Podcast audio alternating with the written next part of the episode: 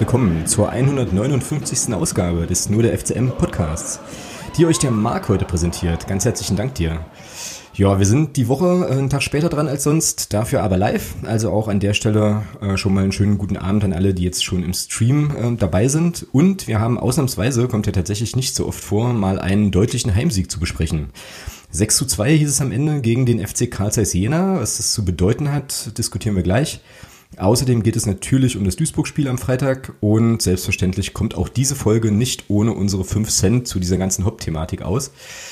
Ja, dann gab es mal wieder Strategieinformationen von Herrn Kalnick und wir gucken außerdem auch mal, was eigentlich so unsere eindrücklichsten Stadionerlebnisse so waren, auf Wunsch unseres Podcastpartners. Damit sportfrei also. Hallo Thomas, Grüße. Ja, Grüße an alle Kinder von Eltern. Sehr schön. Ähm, Adi sagt Bescheid, wenn du eine Spielunterbrechung brauchst. Ja, das war auch großartig. Cool, oder? Ja, ja großartig. Geil. Also ja. Sehr, sehr schön mit dem ganzen Thema gespielt. Groß, sehr, sehr schön. Ja, Grüßen, Grüßen nach Frankfurt. Aber da sind wir noch nicht. Wir ähm, haben ja erstmal noch ein paar andere Sachen zu besprechen. Schöne Sachen. Schöne Sachen. Schöne Sachen, findest du? Na, wir haben gewonnen. Hallo? Ach so, ja. Das, das kam jetzt so lange schon nicht mehr vor. Also. Das stimmt. Wann war denn unser letzter Heimsieg? Äh, ja, siehst du? ich glaube, äh, Würzburg? Boah, ich weiß es aus dem Kopf, ich nee. weiß es aus dem Kopf tatsächlich. Siehst du, und, und das sagt alles. Also nee, Haching, oder? Haching, kann auch Haching gewesen sein, genau. Aber das war ja im November, also ist lange her. War schon, war schon ein paar Tage her, genau. Und ja, dann lass uns doch gleich mal, ähm, also sind ja auch viele Tore und so, da müssen wir ja auch, auch viel sprechen. Ich habe ähm, das Spiel nicht im Stadion gesehen, das heißt, du musst mir jetzt alles erzählen, was auch sonst so atmosphärisch oh los Gott. war, quasi. Ach, Scheiße, das ist zu lange her. Äh, ich kann's, äh, also ich habe das jetzt im Real Life mir natürlich angeschaut und das ist das tut schon ein bisschen weh, so irgendwie. Also sich das dann. Wenn man dann nicht da ist. Mm, mm. Dir, ist das, dir, dir ist ja damit auch klar, was das heißt für die Zukunft. Ja. ja, du glaubst, du glaubst überhaupt nicht, was für wie viele Nachrichten ich bekam, die in die Richtung. Die so, das kann ich mir vorstellen. Nee, kannst du nicht. So, so, so in die Richtung ihr Stadionverbot. Ich meine, bei uns im Fanclub war es ja auch so, ne? Also. Ja, ja, ich weiß. Ähm, ja, ja. Martin also, hat ja ganz, ganz vorsichtig vorgefühlt und dann kam ja gleich die Ansage. Ja, richtig. Tolle Wurst. Ey. Naja, also 6-2 ging es jedenfalls aus. Ähm, ich hatte ähm, versucht, das Ergebnis nicht zu sehen. Ähm, war nicht möglich. Und mich dann irgendwie in die, in die Wiederholung zu navigieren. Es war tatsächlich nicht möglich, war ein bisschen schade. Aber ja, erzähl mal so, wie war es denn so drumrum? Irgendwie Support ging ja irgendwie erst so, glaube ich, zwei, drei Minuten nach Anpfiff los und so. Ja, es gab, ja, also, also. naja, vorm Spiel halt das Übliche, ähm, am Heinz getroffen mit ein paar guten Leuten und äh, bisschen gequatscht. Äh, unser unser ähm, Berufszweck äh, immer Optimist, äh, der Dirk hat ähm, einen 2 zu 0 Heimsieg angekündigt. Mhm, okay. Gut, der war natürlich nach ähm, acht Minuten passé, aber da kommen wir gleich drauf. Ähm, ja, und dann ging es halt irgendwann für mich eine gute Stunde vorm Spiel im Block. Wie immer, da muss ich dann feststellen, dass der ein oder andere aus dem Block gar nicht da war. Also jetzt mal abgesehen von dir und von anderen noch. Okay. Der Sven war nicht da zum Beispiel. Ähm, ja, ja, der hatte irgendwie Probleme, keine Ahnung. Also auf jeden Fall war er nicht da. Ja, und dann ging ja irgendwann das Spiel los. Ja, dann ging es los mit einer Schweigeminute. Ähm, Block O hatte dann eine Schweigeminute anberaumt. Ähm, Jena hatte eine kleine Choreo gemacht, dadurch war da natürlich, äh, ja, war da halt keine Ruhe. Die haben halt ihre Choreo da besungen, ist auch okay. Ich fand halt das von Meppen äh, schöner, mhm. dass sie dann auch still geblieben sind. Aber gut, wenn du da eine Choreografie machst, dann, ja, ist halt auch doof. Von daher werfe ich dir das mal jetzt nicht vor oder so. Mhm. Ja, und dann ging es halt los, ja. Und dann hat Block U dann eben losgelegt, wie es halt immer so ist. Ja, genau. Äh, an der Stelle gleich, vor, gleich vorweg, ähm, das wollte ich, das wollte ich hier sagen diesmal und weil ich hatte mich nach dem Spiel noch mit Steffen getroffen und ähm, er hat mich gebeten, darauf hinzuweisen, dass ähm, der Solot Conte und der Christian Beck in seinem Bowling-Team waren, also in seiner Bowling-Gruppe. Ja, das, das schrieben wir dann auch noch, ja, ja. und äh, ja, also dann bitte beim nächsten Mal bowlen. Steffen, für dich jetzt die Aufgabe, mit Christian Beck und mit Solo Conte bitte wieder in eine Bowling-Gruppe zu gehen. Äh, und von mir dann natürlich die Bitte, die natürlich morgen schon wieder gerissen wird, leider Gottes, aber meine Bitte war dann, dass zumindest bei Heimspielen das Vorsänger-Duo dann Nico und Steffen heißt, bis zum Saisonende. Mhm. Ähm, genau, das wollte ich hier einfach nochmal kurz loswerden. Ja, aber eigentlich müsste das ja anders sein. Ne? Also normalerweise müsste das ja dann so sein, dass ähm, ja, wer auch immer Trainer ist, Pele Wollitz oder wer auch immer, dann vielleicht einfach vor dem nächsten Spiel mal fragt, äh, in, also welche Spieler bei Steffen im Team waren. So. Ja, genau, oder so. Also so rum halt, ist doch viel einfacher, ne? Also, und dann lässt du die im Spielen und dann ist das alles, ist das alles safe. Also der FCM entschlüsselt, das geht nur über Bowling, ja. Bowling wirkt. Genau, Bowling Äh, wirkt. Großartig. Also für die Leute, die jetzt nicht wissen, wovon wir sprechen, es gab diese Einladung von Block U an die Mannschaft vor dem Jena-Spiel äh, zu einem Bowlingabend, der ja dann, ähm, das war zumindest im Fernsehen zu sehen, auch äh, bei dem einen oder anderen Torjubel dann noch zelebriert worden ist. Ja. Und äh, schöne, schöne, das haben wir doch letzte Woche schon erzählt, oder? Haben wir das nicht letzte Woche schon erzählt? Ich glaube ja. Na, ist auch Bums. Ja, ist ja, bums. Äh, ja, also sozusagen. Es hat gewirkt, es hat gefruchtet, super Sache. Genau. An der Stelle nochmal, genau. Ja. Ich finde es übrigens total lustig, dass wir eigentlich gar nicht über das Jena-Spiel sprechen wollen, weil wir uns beide so auskotzen wollen über diese Hauptgeschichte. So. Naja, doch, nee, also über den Sieg können wir schon sprechen. Also, Aber, aber es hilft ja nichts. wir, wir kennen das ja auch gar, also ich, wir kannten das ja gar nicht mehr.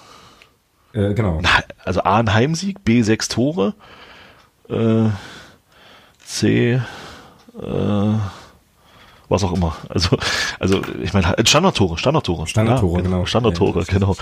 Also von daher großartig. Nee, müssen wir drüber sprechen, auf jeden Fall. Genau. Also von mir gibt's diesmal keinen O-Ton, was schlicht und ergreifend daran liegt, dass ich mir das Spiel gerade eben erst angeguckt habe und ähm, Das ist auch geil. dann irgendwie so dachte, ich fände jetzt ein bisschen albern, so einen O-Ton aufzunehmen, den hier abzuspielen und danach nochmal genau das gleiche zu erzählen. Aber du hast natürlich einen aufgenommen, pflichtschuldig und so. Hören wir mal rein. Thomas nach dem Jena-Spiel. Ich habe ihn noch nicht gehört, tatsächlich auch. Ich auch nicht. wieder.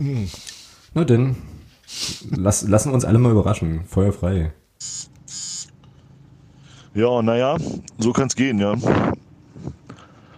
1-0 nach keine Ahnung oder 0-1 nach keine Ahnung wie, wie wenigen Minuten und dann ja, spielt die Mannschaft aber wirklich gut weiter und zieht sich dann ausgerechnet mit zwei Standardsituationen da aus dem Loch.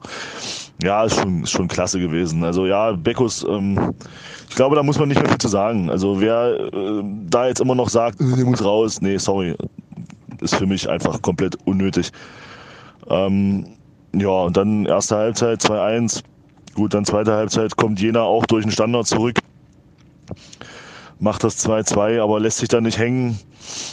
Dann kommt Swirlord rein und Swirlord holt dann elf Meter raus, ja. Und äh, dann macht Beckus noch ein klasse Tor. Ja, und dann gewinnt am Ende hier 4-2. Blödsinn, 6-2.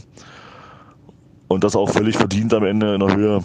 Äh, ja, das darf gerne so weitergehen. Muss nicht jedes Spiel so hoch gewinnen, auch wenn ich das natürlich gerne sehen würde, aber das darf natürlich gerne so weitergehen und ist mal ein schöner Samstag heute. Wir fassen zusammen, du bist nicht ganz unzufrieden nach Hause gegangen. Nein, überhaupt nicht, gar nicht. Ja, okay. ja. Na, ich habe ja ähm, mir dann so vorgestellt, wie so die Stimmung gewesen sein muss im Stadion, als, ähm, naja, das sind nach acht oder neun Minuten, glaube ich, das, das 0-1 fällt. Ähm, zumal ich auch so fand, Ja. ganz, ganz kurz noch, ich auch noch so fand, dass bis dahin Jena, äh, jedenfalls von den Fernsehbildern her, schon auch ein bisschen, noch ein bisschen mehr vom Spiel hatte, so. Ja. Und natürlich dieses Tor von diesem Günter Schmid auch unfassbar gut vorbereitet war. So. Also das fand ich schon, schon geil. Ich glaube, das waren Pertel, Jasula und Preisinger, die er da irgendwie einfach, einfach umkurvt so. Und dann äh, würde ich ganz gerne mal mit dir darüber sprechen, was eigentlich Marcel Kostli da treibt. Ähm, äh, So. Aber wie war das so im Stadion? Also war doch garantiert erstmal Stimmungskiller, oder? So. Das war geil. Kannst Wie du dir vorstellen. wie geil. Ja, nein, also äh, du gehst halt, denkst dir halt, oh du Scheiße, das schon wieder. Jetzt liegst du gegen Jena hinten. Ja, ich bin bei allem Respekt vor Jena, ja, überhaupt keine Frage. Jetzt liegst du hier hinten gegen den Tabellenletzten und es geht die ganze Scheiße schon wieder los, ja. Aber, und das ist eben, das ist eben zurzeit auch so, glaube ich schon, dass das eine schöne, eine schöne und sehr, sehr gute Situation ist bei uns. Ähm, Block U hat sich da gar nicht entmutigen lassen. Nico hat da gleich wieder Feuer gemacht, dass da auch gleich ähm, die Stimmung oben bleibt oder, die, oder die, der, zumindest der Support oben bleibt. Was mich dann wieder massiv ankotzt, ich muss es wirklich so deutlich sagen, es hat mich einfach wirklich massiv angekotzt, dass dann wieder die Pfiffe losgingen. Mm, Also nach einer Viertelstunde, ne? Ja, so. So nach 10, 15 Minuten, ähm, das war eine Szene, ne, Marcel Kostli, klar, logisch, es ist eine Situation, du liegst wieder 1-0 hinten und willst natürlich jetzt in der Vorwärtsbewegung den Ball nicht verlieren. Was macht er? Tritt auf den Ball, geht nicht ins Dribbling, tritt auf den Ball, spielt zurück, gibt's Pfiffe. Warum? Wieso? Zehn Minuten gespielt, wieso Pfiffe? Und dann, ja, das hat mich halt wieder so ein bisschen gestört und, nee, nicht ein bisschen, das hat mich echt gestört und, ja, und dann geht das Spiel halt weiter, ja. Und dann fängst du an, doch so langsam ein bisschen Spielkontrolle zu übernehmen. Mhm. Ja, das fand ich auch cool. Also es war so ein bisschen auch das, worauf ich dann achtete. Also ich, das war wie so, wie so ein Weckruf irgendwie, ne? So. Ja, genau. Naja, und dann, dann geht's eben los, dass du da noch die eine oder andere Chance rausspielst. Ähm, ja, und dann machst du da, ich weiß gar nicht, in welcher Minute das war, war relativ, relativ schnell, dann auch Viertelstunde später, glaube ich, machst du dann, ja, machst du dann das 1-1 und dann. 24. Minute war das.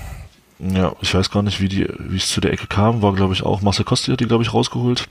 Mhm, könnte gut die sein. Die Ecke, ja. hat sich durchgeht und ist dann ins Dribbling gegangen, hat dann den Ball irgendwie verloren, also nicht verloren, sondern Verteidiger hat dann ausgespielt. Ja, und dann kam diese Ecke, ja.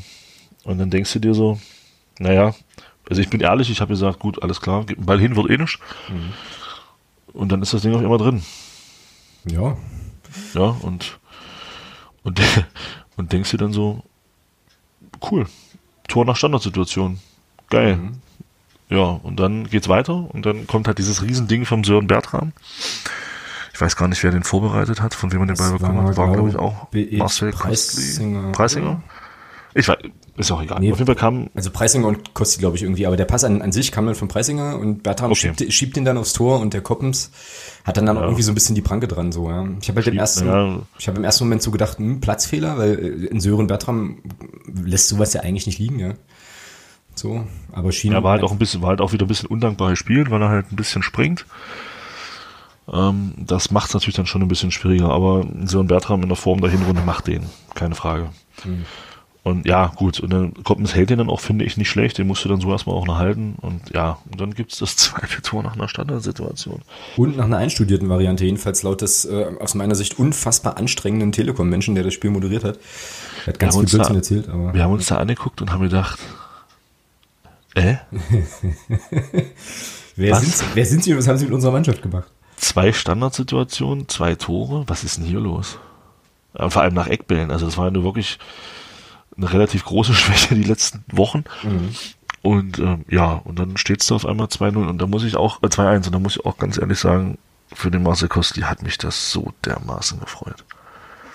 Dass er dann das Tor gemacht hat, hat mich so dermaßen. Ich habe ihn ja schon vor ein paar Wochen immer gelobt, weil ich gesagt habe, ich finde es halt klasse, dass er immer einer ist, der immer noch auch was versucht und, und dann nicht immer immer wieder diesen, diese, diese Sachen auch macht, auch wenn er dann vorher drei oder viermal den Ball dabei verloren hat. Und ich freue mich so sehr für den, dass er das Tor da gemacht hat. Mhm. Und äh, ja, naja, und dann ging es in der Halbzeit. Ja. Genau, vor allem, vor allem witzig war, äh, das werdet ihr im Stadion nicht gesehen haben, aber im Fernsehen kann man das gut sehen, dass der Kosti, glaube ich, erstmal überhaupt nicht gecheckt hat, also oder erstmal gucken wollte, war das jetzt wirklich ein Tor, hat das jetzt gezählt oder nicht? Ne? Also der wirkte so ein bisschen so wie, äh, okay, was ist hier passiert? Tor, äh, kenne ich gar nicht. So. Und ähm, die Leute um ihn rum haben sich dann, glaube ich, fast noch mehr für ihn gefreut im ersten Moment als er sich selbst. Ähm, ja, aber cool und wie gesagt, schöne Variante. Und wir hatten es jetzt gerade schon auch im Vorgespräch kurz angesprochen, beide Male, glaube ich, die Ecke von Pertl getreten und nicht von Sören Bertram, der das ja sonst eigentlich immer machte. Ne? Also vielleicht hat man da auch ein bisschen was umgestellt oder so. Oder hast du ja vielleicht auch mit Pattel einen, der ja auch ein feines Füßchen hat bei Rune? Ja, hat er ja. Genau, hat er ja auch. Und deswegen ja. ist es ganz gut, dass er dann da jetzt auch dann noch eine Alternative ist, wenn er dann spielt. Genau. Ja, und dann ging es in der Halbzeit und dann denkst du so, okay, das geht auch in Ordnung. Dann auch am Ende von den, fand ich von den Spielanteilen her, war das auch völlig in Ordnung. Ja, wobei man aber schon mal sagen, also ich schon noch mal sagen würde, fußballerisch war das trotzdem an vielen Stellen auch anstrengend. So, also es war jetzt nicht. Ja, da, ja, da spielt, da spielt der Tabellenletzte gegen eine Mannschaft, die acht Wochen nicht gewonnen hat. Genau, genau. Oder acht das Spiele nicht gewonnen hat. Genau, das hast du gemerkt, ja. Da brauchst du da kannst du keinen, keinen äh, tollen Offensivfußball erwarten. Also. Genau, und genau deswegen habe ich auch diese Pfiffe nicht verstanden. So, also ich habe dann so gedacht, naja gut, okay, im Stadion äh, wäre ich wahrscheinlich mit dem Umstand, dass die Mannschaft jetzt nicht massiv nach vorne drückt und unbedingt da irgendwie zu Toren kommen will, vielleicht auch unzufrieden gewesen. Eigenartigerweise fand ich das im Fernsehen aber total in Ordnung, das so zu spielen. So. Also da erstmal in Ruhe zu gucken irgendwie. Ähm, und ja, natürlich, jetzt die Riesenideen waren jetzt dann nicht irgendwie dabei. Brauchte es in dem Moment aber nicht, weil ja die Standardsituationen diesmal ausnahmsweise mal gereicht haben. Ähm, und habe das dann auch nicht verstanden und mir so gedacht, naja, aber wie hilft das jetzt der Mannschaft? So, wenn die versuchen Ruhe reinzubringen, erstmal sozusagen ein bisschen Stabilität und dann und dann genau. zu gucken. Also sich ein bisschen Vertrauen über Ballbesitz holen, genau. So, also ich meine, klar ist das jetzt nicht das Riesen, das Riesenfeuerwerk, aber ähm, ja, letzten Endes hat es ja funktioniert. Und es hat dann eben, es ging ja dann in der zweiten Halbzeit mit den Pfiffen weiter. Ne? Also der Auftakt in die zweite Halbzeit war auch gut so. Also da fand ich schon, war auch einiges an Zug drin. Ja, und dann gibt's eben wieder nach dem Standard äh, das 2-2. So, von Aytash Sule. Übrigens möchte ich an der Stelle nochmal äh, mich sehr amüsiert äußern über das kleine Privatduell zwischen Sulu und Beck. Das war witzig. Also die haben sich ja in der ersten Halbzeit schon ordentlich kennengelernt so, ne? Und ähm, sich dann eben auch irgendwie, naja, also Beckus hat ihm dann halt, glaube ich, ein Tor eingeschenkt und er andersrum dann ja eben irgendwie auch. Das war recht unterhaltsam. Ja, aber das Duell geht ganz klar an Beckus. Ja, sicher, klar, aber. Also von daher. Fand es trotzdem cool, wie die sich da, also die haben sich halt schon gesucht und gefunden, ja, in dem Spiel. Das, das war schon so. Genau. Wundert mich, dass das Spiel nicht unterbrochen wurde, deswegen. Also, naja, ist ein anderes Thema. Ähm, ja, das sind aber die Spieler, die sich beleidigen, das ist okay. Ach so, das, ja, stimmt. Okay. Ja. Gut, dann, ja, gut, und dann kam es, dann, dann wurde gewechselt. Für mich in der Situation, aber das ist, das, das ging mir tatsächlich öfter so bis jetzt bei, bei Spielern, die eingewechselt wurden, wo es dann auf einmal lief, habe ich immer gedacht, ah, warum nimmt man den jetzt runter? Also ich hätte Tarek zum Beispiel in der Situation nicht runtergenommen, muss ich sagen, mhm. weil Tarek eigentlich, fand ich, auch bis dahin ein recht gutes Spiel gemacht hat. Und Sören Bertram für mich eigentlich eher so ein bisschen unglücklich wirkte. Ich hätte ihn eigentlich eher runtergenommen. Ja, Pele Willis hatte recht. er bringt halt Solot Conte im Tarek runter und dann kommt er rein und ja, holt dann elf Meter raus. In, in, seiner, ich sag mal, in seiner ersten Situation, in der er dann wirklich mal gefährlich dann auch in den 16er kam. Mhm. Und ja, jetzt kann man sich natürlich, du hast ja auch in einer Gruppe, in einer, Fan einer Fanclub-Gruppe so ein bisschen geschrieben, naja, kann er sich eigentlich sparen. Ähm, sein Tänzchen da, ich fand das in der Situation gar nicht so schlimm. Klar, es ist, es, es wirkt unsportlich und ähm, es, du siehst, du stehst natürlich richtig bescheuert da, wenn der Elfmeter dann verschossen wird. Mhm. Keine Frage, weil ich glaube, dann kommen drei Spieler zu dir und machen das gleiche nochmal, aber diesmal vor dir und nicht mit dir zusammen. Ähm, ja, letzten Endes glaube ich, klar, wirkt das in der Situation nicht professionell, aber meine Güte, das wird dem Bengel gesagt lässt er seine Zukunft fertig aus. Ja. Jetzt, da, da, wurde, da wurde mir, nicht jetzt von dir, aber da wurde mir generell, das wurde mir teilweise schon wieder zu groß, zu groß gemacht alles, das ganze Thema. Mein Gott, lass, lass doch den Jungen da tanzen, wenn er sich da freut. Ja, na, ich fand's unsportlich, hatte ich ja auch geschrieben, ähm, bleib, bleib ich auch bei. Ähm, find das, also solche Sachen finde ich insgesamt einfach nicht gut. Jetzt ob das Spieler von uns machen oder Spieler vom Gegner, ich finde, das kann man sich schenken. Das gehört für mich so in die Kategorie von, äh, was ist ich, als äh, Heimmannschaft vom Gästeblock jubeln oder andersrum so Geschichten, also das sind alles so Dinge, die brauchst aus meiner Sicht jetzt irgendwie nicht. Ähm, aber ich würde es jetzt auch nicht zum Skandal erklären. Ne? Also ich fand die Reaktion von Timo Pertl ganz geil. Ich weiß nicht, ob du das mitbekommen hast. Der hat dann ja, ich gelesen. Auf, ja. auf, Instagram irgendwie geschrieben, hier hast du schön gemacht, aber wenn du nochmal so ein Tänzchen machst, grätsch ich dich, grätsch ich dich weg. Fand ich geil. das mir so, jo, das holt mich, das holt mich ab. Und das ist dann eben so, wie du, wie du sagst. Und ne? der wird dann in der Kabine nochmal einen Spruch bekommen haben. Und eben, es, genau ist, so. es ist ja zum Glück auch gut gegangen. Ähm, und man muss natürlich auch nochmal sagen, er hat das schon auch sehr, sehr stark gemacht. Also jetzt bin ich jetzt ja. auch nicht so ein Freund von Elfmeter Schinden oder so, aber in der Situation. Der war nicht schon. Aber in der Situation bewegt er sich genau richtig, ja, und ja. Äh, macht da, also ja, holt sich, holt sich das Ding da cool, naja, und schön, dass wir mit Jürgen Jasula so einen sicheren Elfmeterschützen haben. So. Ja, ja, der haut das Ding immer so direkt neben Pfosten, ja. ja. Geil. Ja, und vor allem, das war ja so, war das denn so 68. 69. Minute rum ungefähr, ne? So. Und ich, ich kannte ja das Ergebnis, ich kannte ja das Ergebnis und dachte mir so, wie jetzt? Jetzt fallen ja noch, wie, also was? wie viel?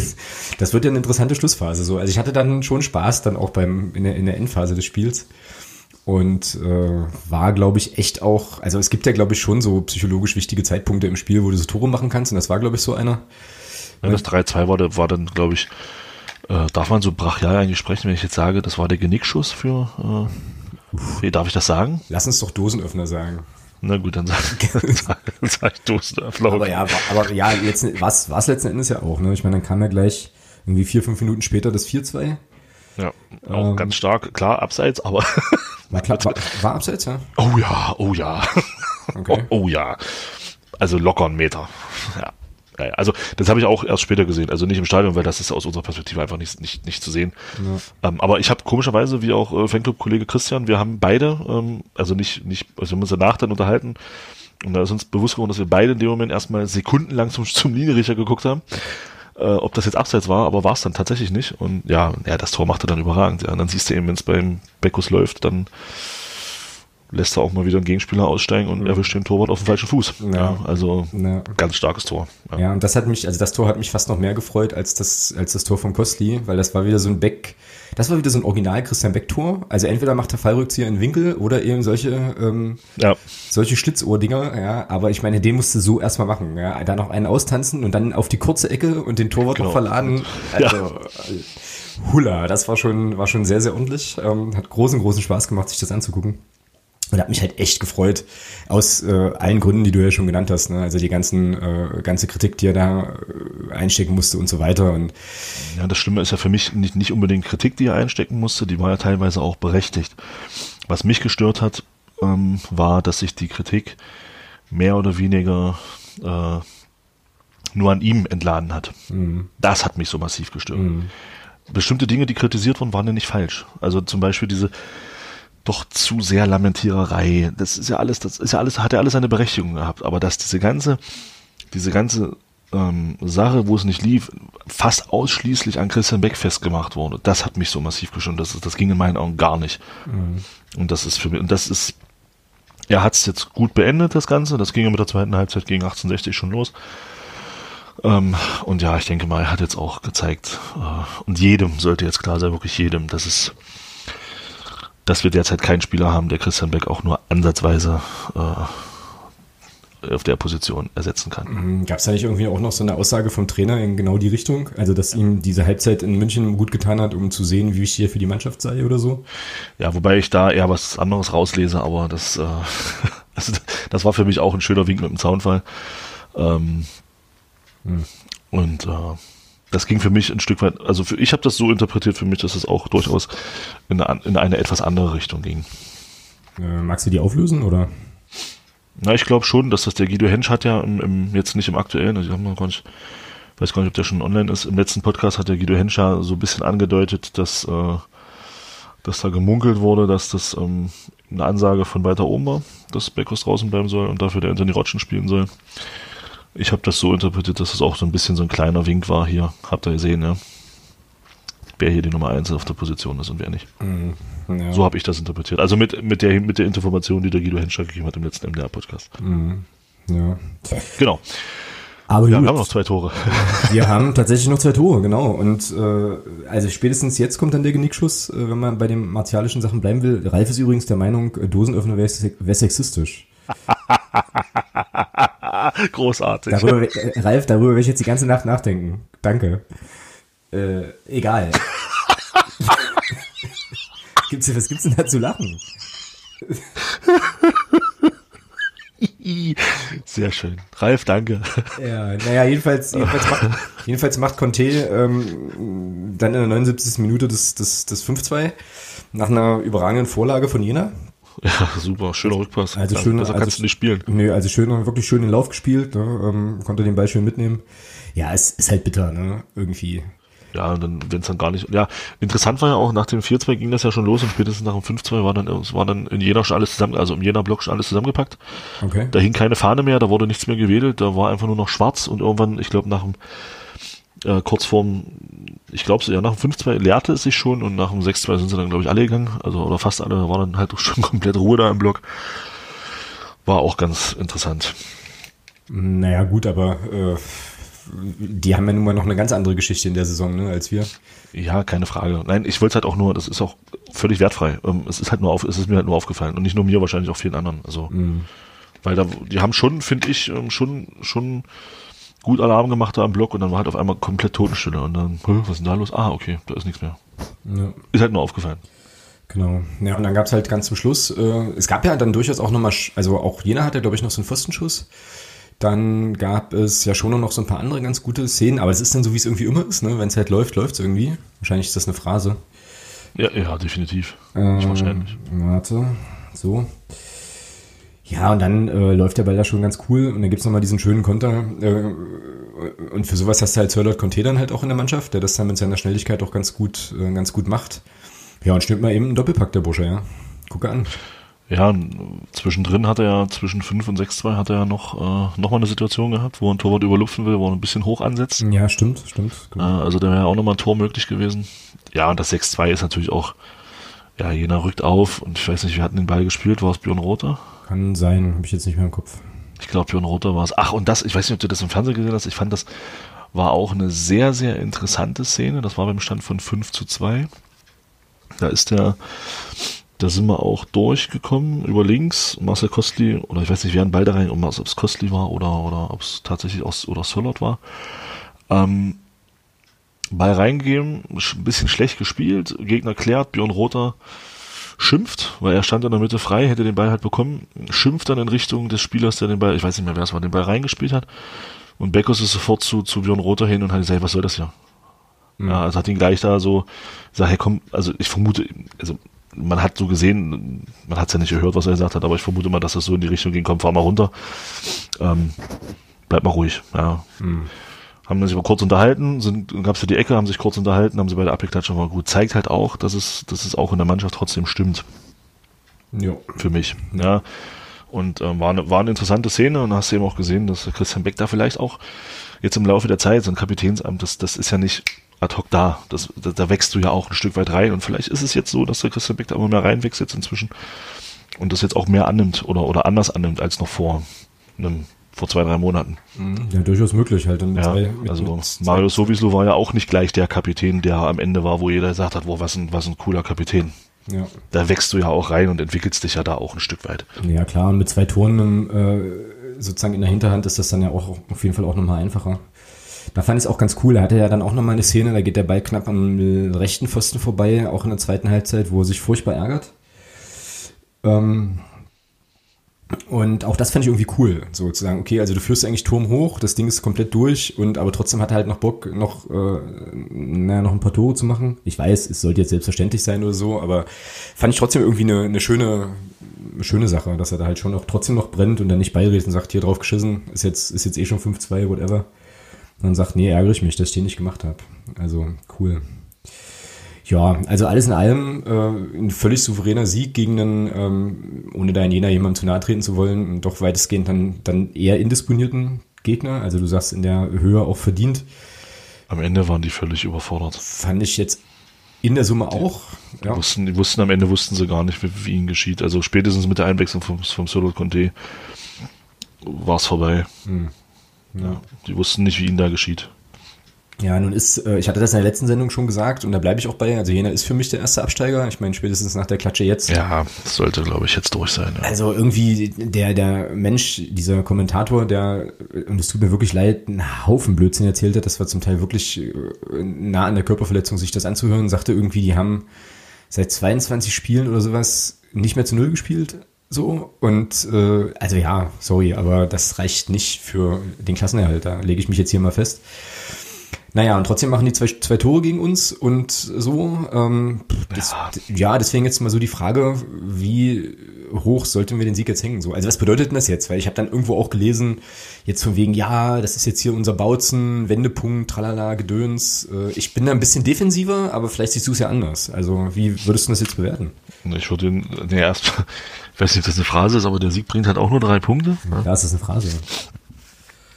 Ähm, ich habe es ja bei Twitter nach dem Spiel geschrieben und das ist, das sehe ich auch heute noch so. Das war der erste gute Schritt in eine richtige Richtung, mehr aber auch nicht. Mhm. Ähm, wichtig war, dass wir da gewinnen, das Spiel. Äh, auch wenn sie weiter weg sind, im, für mich ein direkter Konkurrent um gegen den Abstieg. Genau. Ähm, das war ganz wichtig, dass wir, und auch, dass man gesehen hat, wir sind in der Lage, zu Hause zu gewinnen. Gegen Mannschaften, die in der Situation stecken, in der wir stecken das macht mir Mut für die Spiele gegen Groß Aspach, gegen Münster am letzten Spieltag und wie sie alle heißen, die da jetzt noch kommen von da unten. Ähm, und deswegen bin ich fest davon überzeugt, dass wir da auch mit dem Klassenerhalt, dass wir das definitiv packen werden. Ähm, was es wert ist, werden wir morgen sehen. Mhm. Ähm, ich glaube, Duisburg wird könnte schon ein anderer Gradmesser sein, wobei die natürlich auch ein bisschen kriseln gerade. Was habe ich dir gesagt? Die brechen noch eine in der Rückrunde. Ähm, das ist jetzt passiert. Ähm, vielleicht kann man das nutzen. Nehmen da was mit. Ich wäre mit einem Punkt nicht unzufrieden, weil der Spieltag letzte Woche lief ja auch komplett für uns. Haben ja unter uns alle gewonnen. Chemnitz verliert in der letzten Minute. Wie hast du es genannt? Mordor verliert äh, gegen Groß Asbach. Also, ja, also das lief für uns. Nee, das, also lief für uns in dem Sinne, dass es wichtig war, das Spiel zu gewinnen, ne? sonst wären wir da. Ja, nee, klar, wir haben gewonnen und, und, und, und alles, was so um uns rum und, und unter uns war, hat verloren. Ja. So.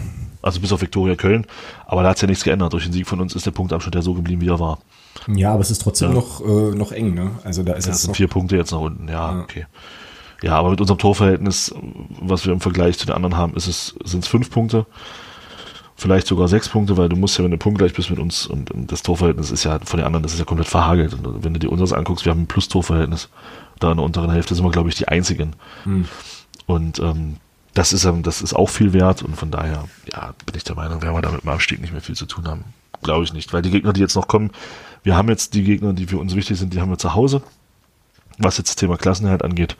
Und da bin ich wirklich überzeugt, dass wir die Spiele ziehen werden. Mhm. Ja, ich bin ja wieder Bedenkenträger, kennst du ja schon. Ich war ja auch damals in der Aufstiegssaison, als wir 5 irgendwas 1 in Jena gewonnen haben, äh, bis zum 4-0 auch noch der Meinung, Jena dreht das noch. Also insofern, äh, ja, bin ich da jetzt wieder so ein bisschen, so ein bisschen defensiv, was, weil, ja, spielerisch dann halt immer noch äh, viel im Argen ist, glaube ich. Ja, ja Verständ, machst, verständlich und erklärbar auch, aber ähm, ja. Aber du machst mit einer, mit einer Leistung, wo spielerisch doch einiges noch im Argen war, machst du, auch wenn es der Tabellenletzte ist, sechs Tore. Genau, ja, und das, kann, das bleibt ja stehen, das ist ja so. Der MSV Duisburg, seines Zeichens Tabellenführer, hat zu Hause gegen Jena, auch, auch wenn, das, wenn diese Kreuzvergleiche in der Beziehung nichts bringen, aber Duisburg hat 1 zu 0 zu Hause gegen diese Mannschaft verloren. Hm.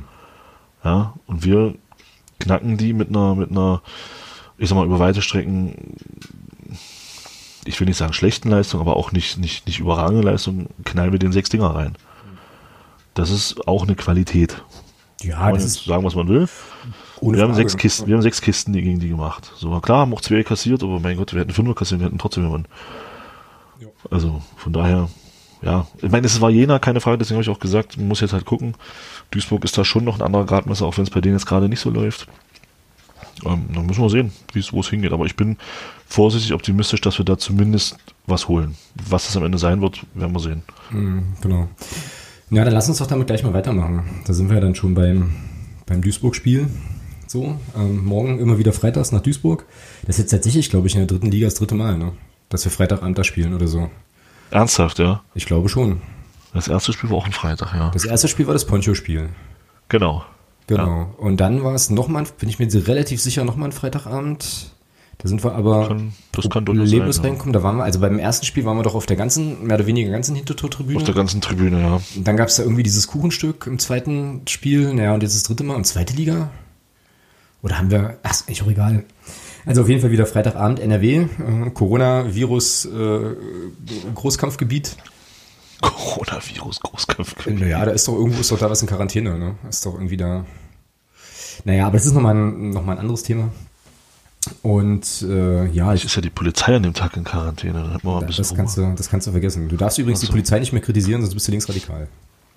Ja, dann ist es so. Wollte, wollte, wollte ich dir nur mitteilen halt. Irgendwie ja, vor, okay. Vor, vorhin noch mal kurz vertwittert, kurzer Einschub, irgendwo in Pforzheim oder so kam jetzt wohl die Polizei auf die Idee, äh, irgendeine neue polizeiliche Verordnung für, für das Stadion da zu erlassen.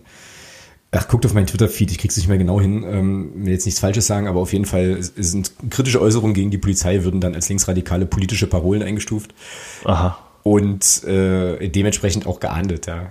Ja, das ist tatsächlich so. Ich habe nämlich auch mal, ich habe mal einen Artikel gelesen, da, da ging es um das Thema Zuordnung von Straftaten. Und da hat man auch eine, eine Joke-Pizza, eine Joke-Pizza-Bestellung als linksradikal eingestuft. Ja, alles klar. Also hat irgendjemand angerufen, hat dann hat dann für eine Polizeidienststelle irgendwo eine, eine Pizza bestellt, die haben die hingeliefert. Die wussten natürlich von nichts und haben diese Straf und haben Straftat, also haben diesen Quatsch dann als als äh, linke Straftat eingeordnet. Groß. Ja, das ist ja links blöd, rechts blind, ja. Also von daher alles gut. Ja, ja, aber das ist nochmal noch mal ein anderes Thema. Ähm, ja. Wie kamen wir jetzt eigentlich auf. Na, egal, auf jeden Fall. Duisburg. also du wolltest die Polizei in Quarantäne schicken, glaube ich. Ja, genau, ich wollte die Polizei in Quarantäne schicken, dass da mal ein bisschen Ruhe ist, ja, genau. genau. Naja, auf jeden Fall, Duisburg Tabellenführer hat sich schon gesagt. 26 äh, Spiele logischerweise gespielt, 14 Mal gewonnen, 5 Unentschieden, 8 Niederlagen. Das ist richtig, richtig krass, ja. Die sind mit 8 Niederlagen noch Tabellenführer. Mhm. Ja, und haben also, wenn du überlegst, mhm. wenn du überlegst, die haben von, wenn man das jetzt mal so sieht, die haben von 26 Spielen, nee, 27 sind 27 ähm, haben die 13 nicht gewonnen und sind trotzdem Tabellenführer. Das ist krass. Also für, für, mich ist das halt auch wirklich so eine Frage, vielleicht, ich weiß nicht, wie du das siehst, ähm, würde mich mal interessieren, äh, ist das ein Zeichen von Stärke oder von Schwäche der Liga für dich? Puh. Oh, das ist so eine, das ist eine merkwürdige Frage. Die hatte ich jetzt neulich in einem anderen Kontext, wurde darüber auch philosophiert, da ging es aber um die Premier League. Mm, naja, das kommt, glaube ich, auf die Perspektive an. So, also, hm, ja, kann ich nicht, kann ich dir nicht beantworten. Jetzt könnte man natürlich auf der einen Seite argumentieren, ja, also ich, es ist vielleicht eher ein Zeichen für die Ausgeglichenheit der Liga. Ich weiß nicht, ob der, äh, die Zuschreibung Stärke der Liga da passt, aber auf jeden Fall scheint sie ja ausgeglichen zu sein. Ähm, ja, oder es ist halt ein Mangel an Qualität, sich halt eben vom, vom Feld nicht abzusetzen. Hm, Habe ich keine, ich keine abschließende Meinung zu, ehrlich gesagt. Mhm. Okay. So, aber äh, es macht auf jeden Fall die Liga interessanter. Das ist schon mal, äh, schon mal Fakt, glaube ich. Und ja, wie gesagt, diese Ausgeglichenheit ist ja auch so ein Ding, was, was wir, ja, seitdem wir in der dritten Liga spielen, eigentlich jede Saison erzählen. Ja. Übrigens der Jens, äh, der Viersener, ähm, Grüße nach Oerdingen an der Stelle, twittert hier gerade, dass dieses Quarantänegebiet in Heinsberg ist. Das ist eine Stunde weg von, von Duisburg. Also ah, okay. Alles, alles cool. Genau. Und ähm, Steffi Lutti 1806 weist uns noch darauf hin, dass ähm, das letzte Duisburg-Spiel ja das war, wo sich Becko so verletzt hat. Ach ja, stimmt. Genau. Und das war, das war, das, war das Zweitligaspiel. Das war das Zweitligaspiel und das war das Spiel, wo wir gesagt haben, wenn wir das und noch das nächste gewinnen, sind wir eigentlich aus dem Abstiegsstrudel erstmal ein Stück raus. Stimmt, das waren Duisburg und Sandhausen, die bei Niederlagen. Genau, ja. Genau. Ah, vergessen. Nee, komm, nicht drüber reden. Nee, nee gar nicht drüber nachdenken wieder. Nee, genau. Nee. genau. Ist vorbei. Nee. Jo. So, und ansonsten Bilanz äh, wird Zeit für den ersten Sieg. Wir haben bisher gegen den MSV Duisburg noch nicht gewonnen. Sechs Spiele, vier Unentschieden, zwei Niederlagen. Ja, das, okay, dann, dann gehe ich fest davon aus, dass wir gewinnen werden, weil unsere Serie gegen Münster ist ja auch gerissen, also von daher. Okay, also ist das so eine Serienbeende Saison ja. irgendwie. Ja. Genau. Letzte Partie 1 zu 1 ähm, am achten Spieltag. Da hat Tobi Müller ähm, in der 90. Minute den Ausgleich erzielt.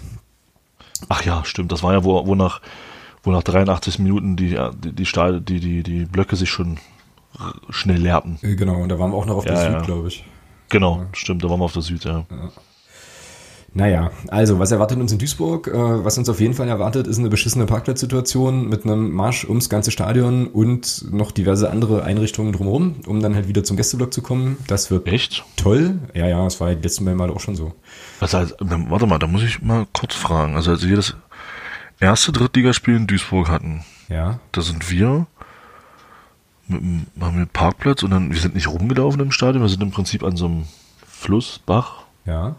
langgelaufen Ja. und da ging es dann direkt zum Gästeblock. Also wir mussten nicht einmal im Stadion drumherum. Na, wir haben auf so einem Parkplatz geparkt, wo auch irgendwie Duisburger parkten. Das war ein bisschen schräg. Nee, wir waren auf dem reinen Gästeparkplatz. Und dann sind wir, und dann sind wir sozusagen Richtung diese, dieses Nachwuchsleistungszentrumsinternat oder was es da war, gelaufen und mussten auf jeden Fall zweimal links und standen dann auch auf diesem Weg, wo dann uns da dieser, dieser Wasserwerfer dann empfing und äh, von einem unserer äh, ja, Fanclub-Leute, der dann plötzlich das Kind abhanden kam, weil ein Polizist der Meinung war, dieses Kind raus, rausziehen zu müssen. äh, äh, ja, ach, egal.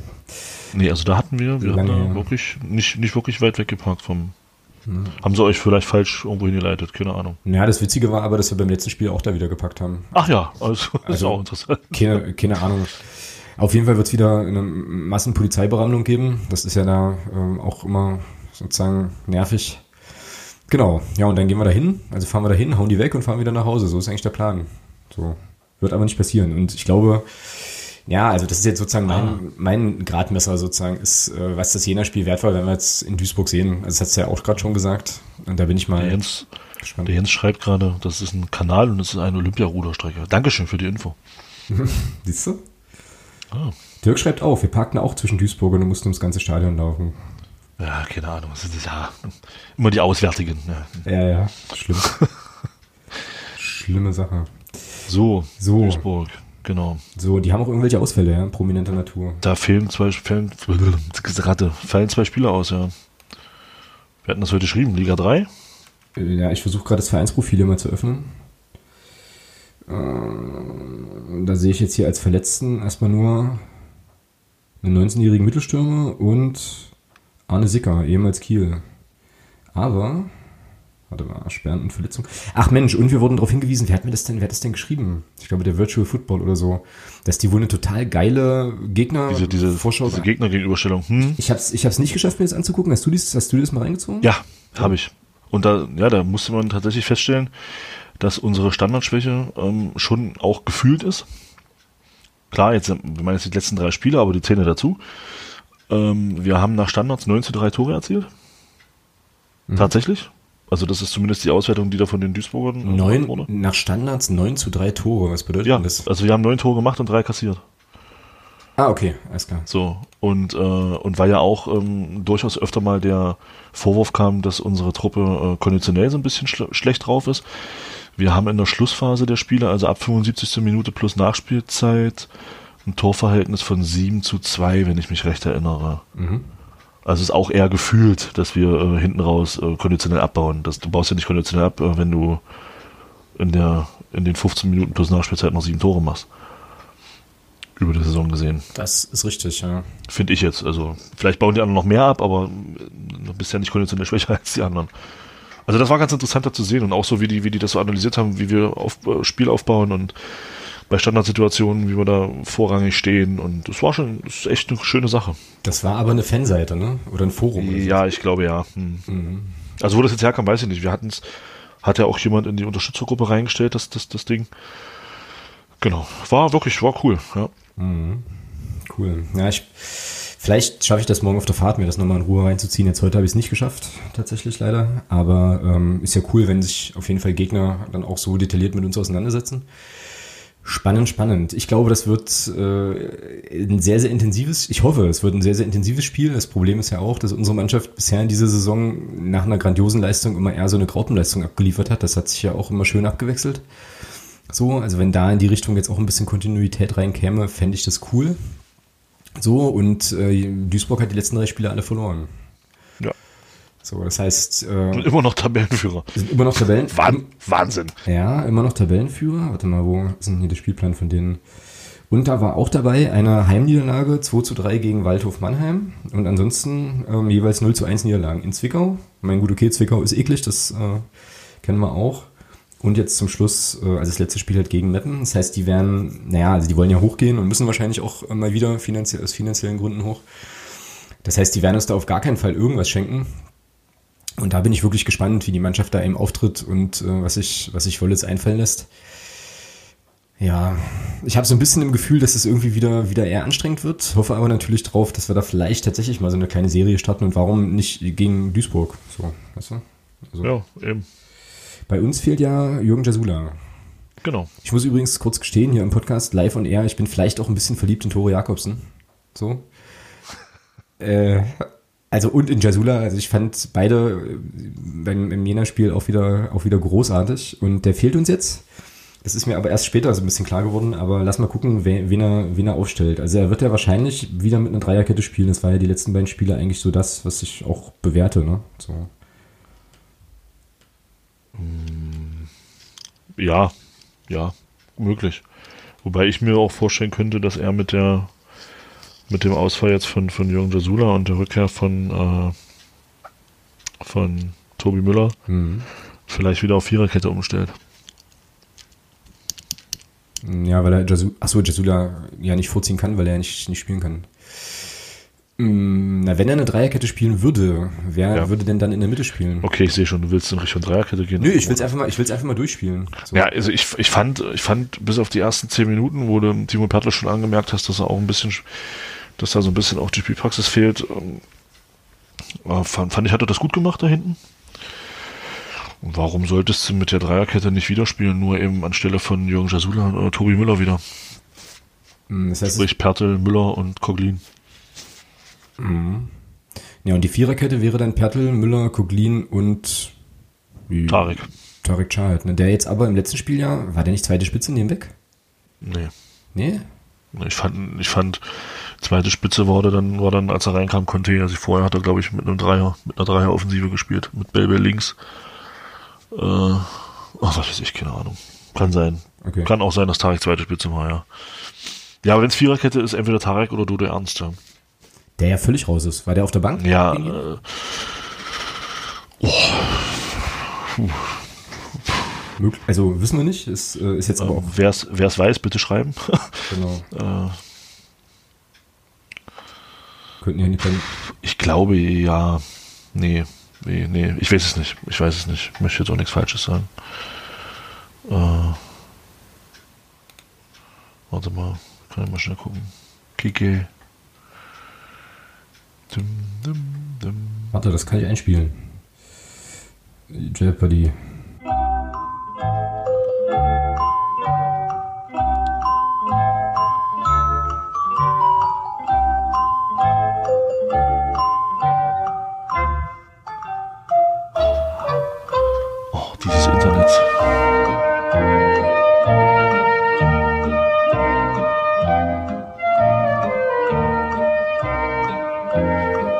Internet.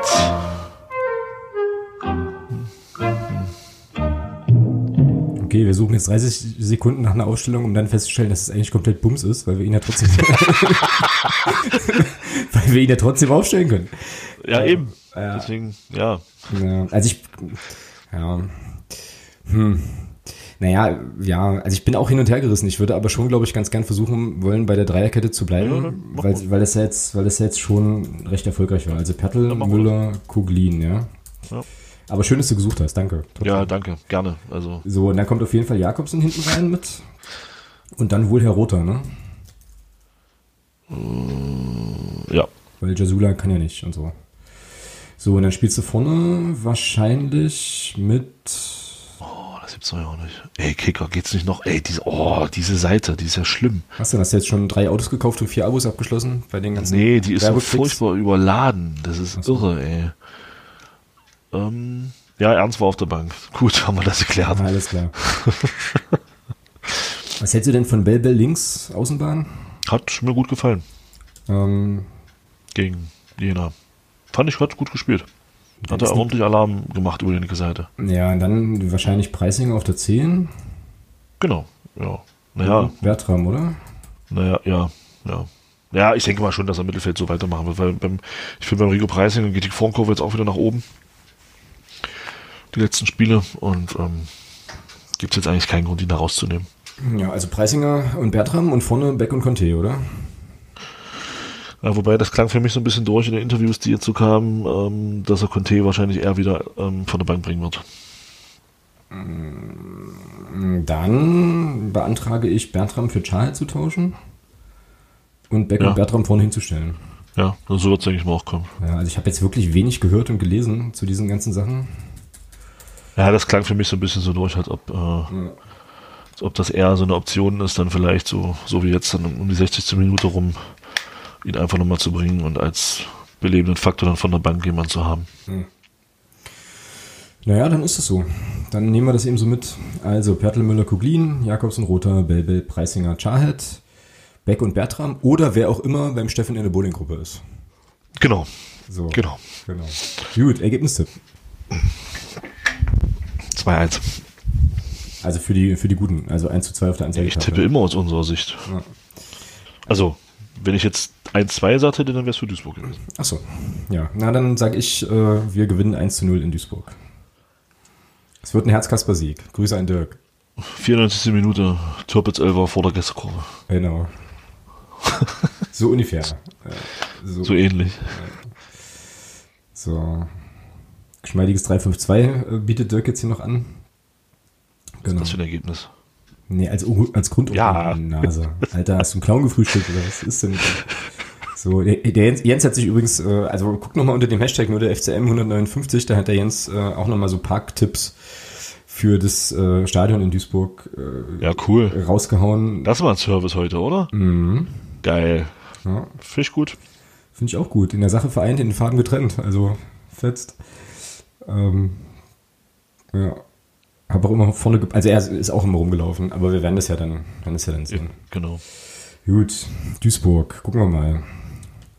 Ja, Freitagabend. jetzt bin ich eigentlich gerade richtig gut gelaunt. Ähm, wollen wir das Thema nicht einfach. Nee, wir machen jetzt den Aufreger der Woche. Ach so. Okay. So, wir sind jetzt mit Duisburg durch, Aufreger der Woche und dann kommt unsere, unser lang antizipierter Rant. So, erstmal hier, erstmal hier der Einspieler. So, Ich hier! Ich bin's, Commander! Es gibt nämlich Neues vom, äh, von unserem heidi-teiti äh, flauschigen ostdeutschen Familienverein Rasenballsport Leipzig. Hast du mitbekommen, ne? Die, die Nummer mit den Japanern? Äh, natürlich. Geil. Wer nicht? Alter, so großartig. Also, ähm, Aufreger der Woche ist das für mich. Nämlich, äh, also wer es nicht mitbekommen hat, hier kurz die Geschichte. Da gab es wohl eine Gruppe von japanischen Spielern, nee, gar nicht, Zuschauern, wie auch immer, die ins Stadion, erst ins Stadion gelassen wurden und dann, so habe ich es gelesen, wohl nach Anpfiff dann des Stadions wieder verwiesen wurden, weil man halt irgendwie sich vor Coronavirus-Gedöns schützen wollte. Was jetzt auf so vielen verschiedenen Ebenen einfach übel ist, dass ich gar nicht weiß, wo ich da anfangen soll. Aber ähm, es ist tatsächlich passiert. Jetzt muss man dazu noch wissen, das äh, leitet jetzt vielleicht auch so ein kleines bisschen über zu der Lex Hop-Geschichte, äh, dass ja ähm, in weiten Teilen offenbar auch der medialen Öffentlichkeit Rasenballsport Leipzig ja so, so der super Familienverein ist. Und ich möchte an der Stelle äh, hier einen Tweet zitieren vom Chemieblogger, von Bastian Pauli, ähm, der wiederum irgendwie eine Aussage von Christoph Schickhardt fand. Und Christoph Schickhardt ist wohl der Anwalt von dem Dietmar Hopp, wenn ich das richtig Ja. weiß. Ja, genau. Ähm, der sagt über, also ich, ich, ich lese es vor und werde mir dann heute Abend, während ich darüber nachdenke, warum der Begriff Dosenöffner sexistisch ist, meinen Mund mit Kernseife auswaschen. Aber ich lese es einfach mal vor. Also dieser Typ, äh, dieser Schickert sagt also über RB Leipzig, hat in Sachen Willkommenskultur und Sportorganisation alles richtig gemacht. Ne? Also hatten wir ja beides, Organisation und Willkommenskultur, super. Die Gastfreundschaft gegenüber gegnerischen Fans, Mannschaften und Offiziellen ist vorbildlich. Jedes, Spiel- je, jedes Spiel ist ein Fußballfest und alle können sich freuen. Es braucht keinen Feind. Ich habe mir das Spiel gegen Leverkusen mit größtem Vergnügen angeschaut. Keine Beleidigungen, keinen Hass.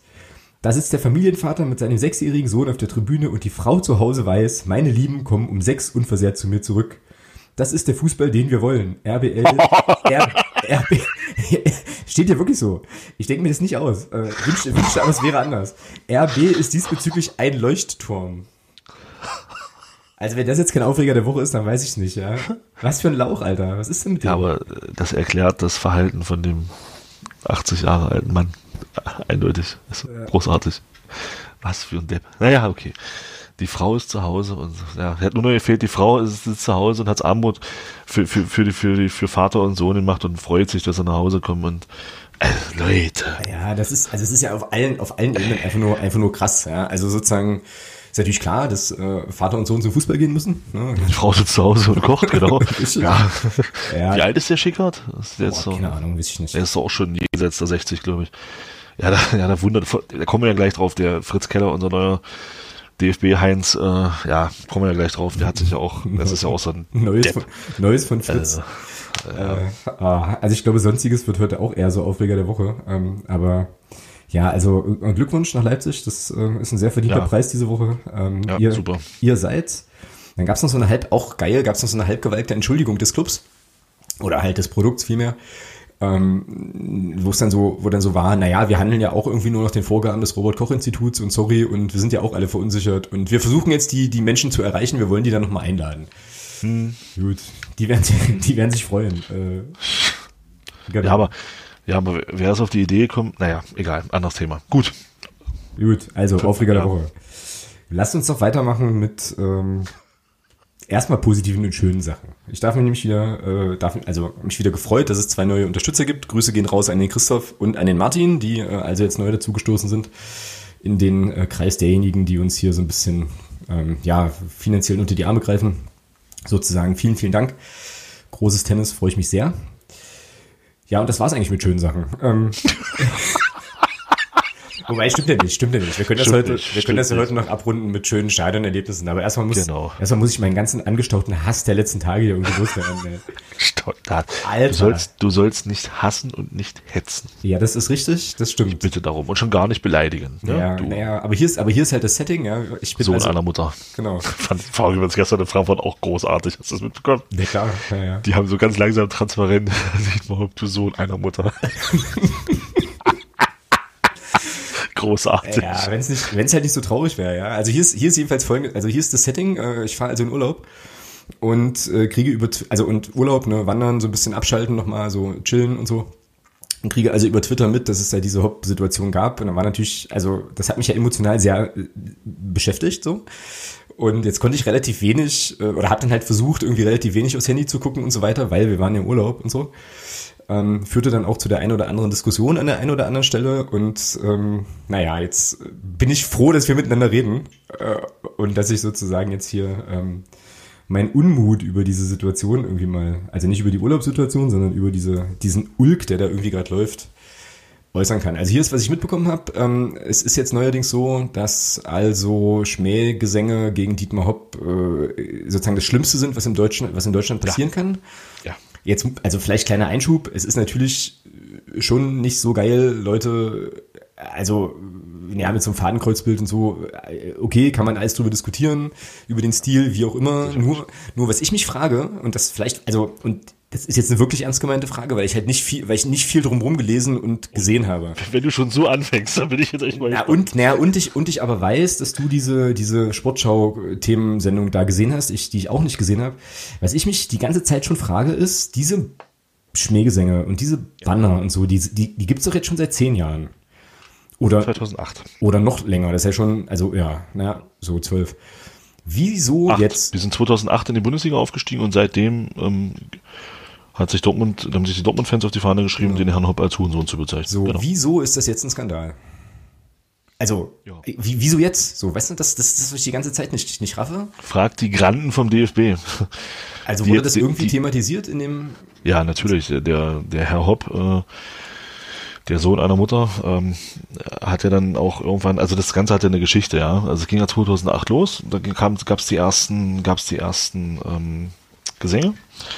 Und daraufhin hat ja ähm, ein, pass auf jetzt, angeblich ein Hausmeister vom Sta im Stadion in vorauseilendem Gehorsam eine Beschallungsanlage vor den Gästeblock gebaut und hat da tatsächlich ähm, die Dortmund-Fans 90 Minuten beschallen lassen über dieses Ding. Das war, hatte natürlich nichts mit Herrn Hopp zu tun. Das war der Hausmeister. Nur der ist auf die Idee gekommen. Ja, der soziale Dietmar hat da nichts mit zu tun gehabt. Ja, der alte Steuervermeider. Und ähm, ja, und so hat sich das alles ein bisschen hochgeschaukelt und dann gab es eben 2012, glaube ich, das erste Mal so ein Banner mit einem Fahnenkreuz, worüber man sicherlich gar keine Frage durchaus diskutieren kann. genau, Ja, genau. ja, naja, und dann ging das, hat sich das alles ein bisschen hochgeschaukelt. Und der, der Aufhänger am Wochenende war ja der, das hast du ja bestimmt mitbekommen, dass der DFB 2018, meine ich, gesagt hat, es gibt keine Kollektivstrafen mehr. Mhm, genau. Und in dieser ganzen Causa Hopp hat ja der DFB jetzt entschieden, Ah, ja, genau, stimmt. Ja. dass die Dortmund-Fans die nächsten zwei Jahre nicht nach Hoffenheim fahren dürfen zum Fußball und der Verein Borussia Dortmund die, Aus, die Ausfälle, die dann entstehen, an Hoffenheim zahlen muss. Mhm, okay. Das war der Aufhänger. Ah, okay, alles klar. Und da haben sich die Bayern-Fans, also in dem Fall dann, äh, ist ja jetzt wohl raus, die Schickeria und äh, Ultragruppierung Schickeria und Red Fanatics, glaube ich, haben sich ja dann, ja, die haben sich halt soli- solidarisch erklärt. Da gab es auch eine Erklärung von der Schickeria dazu, die haben dann eben solida- solidarisch, haben sich solidarisch erklärt mit der ganzen und haben aufgrund dessen, aufgrund dieser, dieser Aufhebung der Kollektivstrafen, eben gesagt, okay, wir müssen jetzt hier auch eben zeigen und das geht eben nur über diesen Weg, dass wir hier komplett äh, zuspitzen und übertreiben. Weil Bayern München muss man eben wirklich sagen, die Bayern Ultras sind ja, was die Bob angeht, eigentlich nie aufgefallen. Stimmt, ja. Ja, und das war das erste Mal, dass da sowas, dass das bei den Bayern-Fans äh, sowas lief. Und das war schon ganz interessant, ja. Und dann die Bilder hast du vielleicht gesehen, was da in Hoffenheim abging am Samstag. Na, ich habe nee, ich habe es tatsächlich nur gelesen, dass da irgendwie Spielunterbrechung und dann haben die sich den Ball hin und her geschoben und, Oh Gott. und Und, so. dann stehen die da und klatschen sich gegenseitig. Also, ich es wäre schön gewesen, wenn sie sich gegenseitig geklatscht hätten, aber sie haben halt geklatscht und stehen da und freuen sich und oh, und also ganz schlimm, ganz schlimm. Also ganz schlimm muss wohl der, der Sky-Reporter gewesen sein, der das Spiel kommentiert hat. Also der muss wohl von einem Superlativ ins andere gefallen sein, habe ich gehört. Die müssen der muss, der muss es echt übertrieben haben. Ja, und dann äh, gab es ja dann äh, auch während des Spiels, also der Salihamidzic und äh, der Flick, die müssen da wohl hingerannt sein wie die Kaputten, als ob da, ja, keine Ahnung, äh, jemand erhängt wird oder so. Und ähm, ja, dann haben die sich dann Ball zugeschoben und da ist für mich tatsächlich mal eine interessante Frage, also die habe ich mir gestellt. Hätte man so auch agiert, die letzten 12, 13 Minuten, wenn es 2-1 für Hoffenheim gestanden hätte? Na gut, das werden wir nie wissen, ja. Naja, weil man sich ja hingestellt hat und gesagt hat, das war ein tolles Zeichen. Ja, was wäre gewesen, wenn sie Platz verlassen hätten, hätten sie das Spiel gegen sich gewertet bekommen. Hm. Und da braucht man kein, Hoffenheim war froh, dass Bayern nicht mehr Tore schießt, als, als es schon waren. Und Bayern-Spieler waren halt froh und haben gesagt, naja gut, dann schieben wir uns jetzt hier ein bisschen Ball zu. Also ich bleib dabei, hätte es da 2-1 für, für Hoffenheim gestanden, beim gleichzeitigen Stand von 1 zu 0 für Borussia Dortmund, wäre das so nicht passiert, das kannst du vergessen. Ja, möglich, ja. Naja, also was ich so krass fand, war die mediale Front, die da sofort aufgemacht wurde. Ja, also, das war heftig. Wie gesagt, also äh, so diese, also erstmal so dieses Skandalisieren dieses, dieser, dieser Situation, die nicht schön ist, klar, aber dann eben ähm, jetzt ja auch nicht neu ist. Und dann sozusagen diese komplett undifferenzierte Berichterstattung. Ganz schlimm. Ähm, ich hatte ja, ich hatte neulich mal so eine, so eine kleine E-Mail-Diskussion mit, mit diesem, mit dem Pit Gottschalk, der diesen Fever Pitch Newsletter macht, der auch da irgendwie wohl bei Sport 1 da Chefredakteur ist oder so. Ähm, weil der hatte, da ging es um das, um den Boykott des Montagsspiels von der Frankfurter Frankfurt. Ultras gegen Union. Und ich hatte dann, also der hatte in seinem Newsletter, den ich inzwischen auch nicht mehr abonniert habe, weil ich das nicht mehr unterstützen kann, hat er, hat er am Ende immer so ein, äh, so eine Möglichkeit, einen Daumen hoch oder einen Daumen runter zu klicken. Und ähm, ich habe halt nur den Anreißer gelesen, als es darum ging, dass die Frankfurter Ultras halt alle dumm sind, weil sie die Montagsspiele boykottieren. Hab da auf hier finde den Newsletter, die Newsletter-Ausgabe Scheiße geklickt und habe dann auch begründet, warum. Da kommt dann so, gab dann so ein Eingabefenster. Jedenfalls kam ich mit dem so ein bisschen ins Gespräch und da kam dann ähm, halt raus, weil ich dann halt auch, äh, naja, angemerkt habe oder kritisiert habe, dass im Prinzip immer das so tendenziös und einseitig dargestellt wird und äh, aber gar keine Hintergründe dann zu diesen ganzen Protesten sozusagen dargestellt werden, so dass ich eben äh, ja, so durchschnittliche Sky-Abonnenten, Haupttribünen-Stadionbesucher gar nicht über, über alles breit informieren können. Ähm, so, also gab es ja diese, diese Debatte und da wurde für mich schon relativ deutlich, dass das gar kein Argument ist. So, also es gibt sozusagen, das war jetzt, da, da war diese Causa Haupt noch gar nicht aktuell. Es gibt scheinbar bei Leuten, die auch ein bisschen Reichweite und Einfluss haben, eben, ja, ich muss das schon so sagen, also fast schon eine Agenda oder so ein Framing, was halt sagt, okay, kritische Fußballfans schaden dem Produkt und deswegen müssen wir alles unternehmen, um die zu diffamieren und gar nicht erst deren Argumente in den, in den medialen Raum zu packen, der von einer großen Öffentlichkeit konsumiert wird. So, das hat mich einigermaßen schockiert. Und das habe ich jetzt bei dieser Situation, das hat mich so fuchsig gemacht, habe ich das wieder gesehen. Also da ist dann das, gibt's dann das Sportstudio, Oh, ganz die, schlimm. die wohl, die wohl da auch, äh, ja, auch so ein paar Sachen, also ich glaube, der, der Fritz Keller hat sich doch hingestellt und auf die Frage, warum man bei Rassismus nicht irgendwie auch so reagiert, hat er, Großartig. oder, oder warum das in England und Frankreich besser läuft, hat er doch allen allen Ernstes gesagt, na, weil die schon länger Probleme mit Rassismus haben. Was ist aber los, Mann? Also, weißt du, wo ich mir denke, also das ist so, also was darf Satire so, weißt du? Also das, Ja. gibt's, das gibt's doch nicht. Das Schlimme, das Schlimme ist aber, der meint das ernst. ich weiß, ja, ja. Und das Und der ist, und der ist, und das muss man sich mal vorstellen, der ist vor, der ist Präsident vom größten Sportverband der Welt. genau. Und der stellt sich da oder setzt sich da ins Sportstudio. Das muss man natürlich sagen, man hatte mit der Katrin Müller-Holstein natürlich auch die perfekte Moderatorin dafür. Kritisch nachfragen, äh, was ist das? Ja. Was schade ist, Und- weil die eigentlich gut ist, ja. Aber naja. Und ähm, ja, und dann setzt er sich da hin und faselt genau das, was ich noch viel schlimmer fand als das, weil das, da kann man ja noch ein bisschen drüber schmunzeln, weil es einfach idiotisch ist. Was ich noch viel schlimmer fand als das war, dass als der, war der Moment, als er sagte, ähm, die Beleidigungen gegen Dietmar Hopp und auch die, die Banner, das sei für ihn der Tiefpunkt in seiner, in seiner Fußballinteressenzeit. Wo ich mir dann so dachte, sag mal, du Horst, hast du eigentlich mitbekommen, was, was vor ein paar Wochen in, genau, genau. äh, auf Schalke los war, dass, dass dort ein John Turuneriga ähm, mit Affenlauten bedacht wurde, wo wir eigentlich dachten, die Zeiten sind endlich vorbei.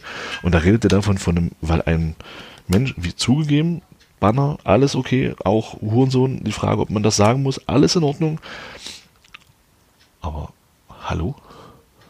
Ja, naja. Da, Also, da, da redet der von Tiefpunkt. Da redet, also, und drei Wochen, keine drei Wochen vorher ist in einem deutschen Stadion, in, oder in einem Stadion in Deutschland ein dunkelhäutiger Fußballer mit Affenlauten bedacht worden. Und da redet der vom Tiefpunkt, na, wenn wir davon passiert reden. nichts. Es passiert nichts. Ja. Und es passiert gar nichts, wenn wir davon reden, dass da jemand Hurensohn genannt wird.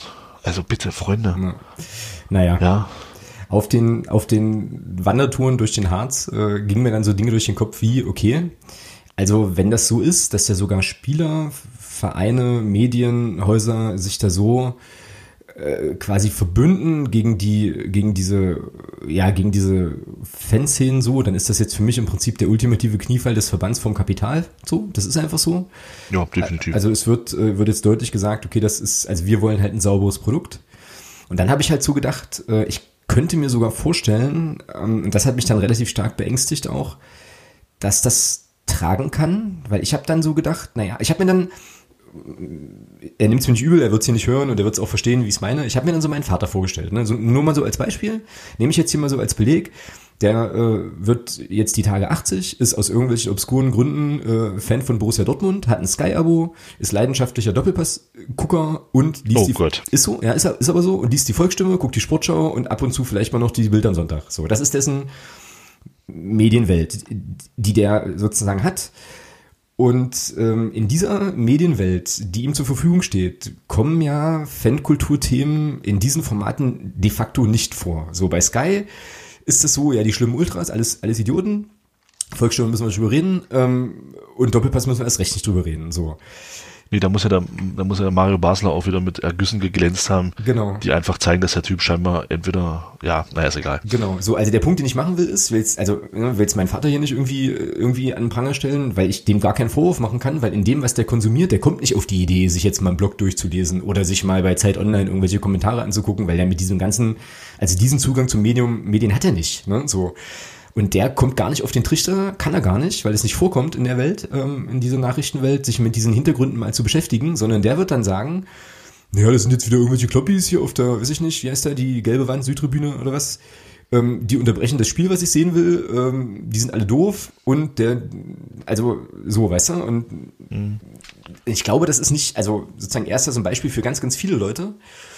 Und das macht mir richtig Angst, so, weil letzten Endes ist doch das Ding so, wir wollen keine kritischen Fußballfans, wir wollen hier ein sauberes, ein sauberes Produkt und viel, nicht alle, nicht bei weitem nicht alle, ähm, also Props auch an Tagesspiegel und Zeit Online und so weiter, aber viele Medien machen damit.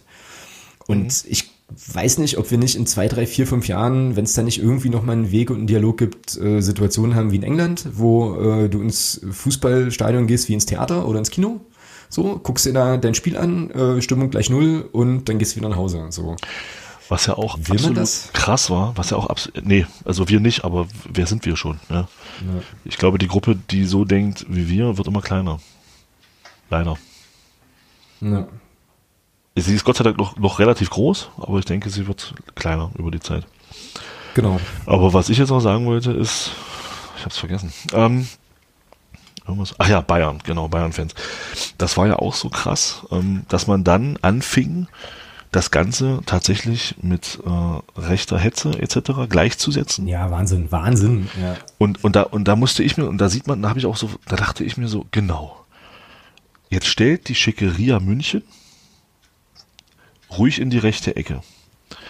Das ist die Ultragruppierung, das war nicht Karl-Heinz Rummenigge, das war nicht Uli Hoeneß, das ist die Ultragruppierung in München gewesen, die einen gewissen Kurt Landauer an die Öffentlich zurück in die Öffentlichkeit geholt hat. Wer es nicht weiß, Kurt Landauer ist FC Bayern-Präsident gewesen im Zeit, in, in der Zeit des Nationalsozialismus und ist Jude gewesen. Das war jahrelang in München oder jahrzehntelang kein Thema. Mhm, genau. Das haben die Ultras rausgeholt. Die Ultras München, gerade auch von der Schickeria, sind deutschlandweit dafür bekannt, viel zu machen in Richtung, äh, ich, ich nenne es jetzt mal Völkerverständigung. Machen, gibt, es gibt einen Kurt Landauer Pokal, also da wird sehr viel gemacht, sie machen sehr viel in sozialer Hinsicht in, in der Beziehung etc. pp. Und die werden aufgrund eines Plakats oder eines Fadenkreuzes so dermaßen nachher, wo ich mir sage, Leute, sag mal, informiert ihr euch auch mal im Vorfeld darüber, was ihr da gerade für eine Scheiße erzählt?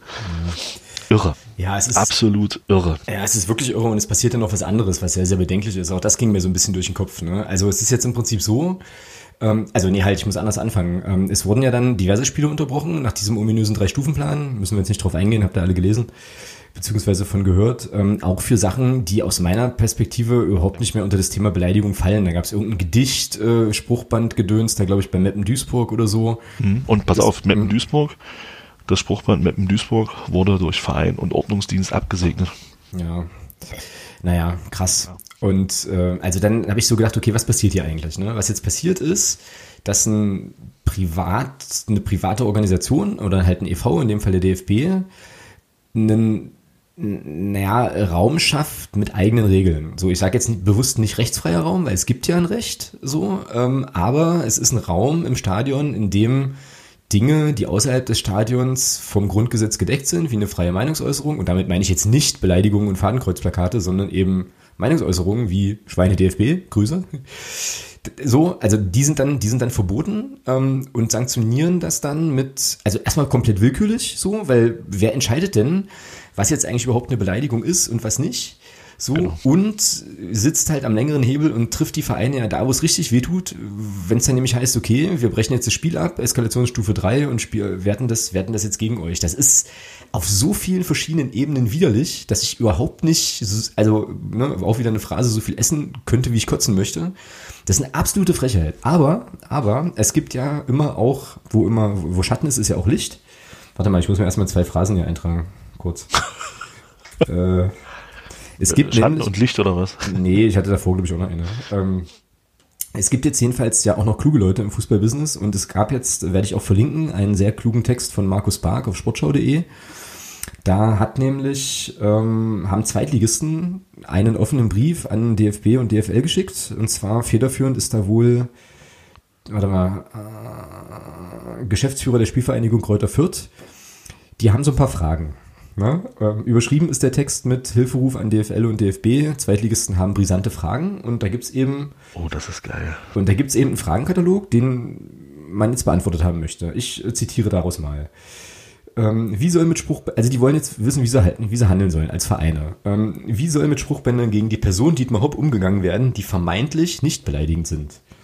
Sollen zukünftig solche Spruchbänder, die eigentlich im Rahmen der Meinungsfreiheit ähm, abgedeckt sein müssten, nicht mehr genehmigt werden?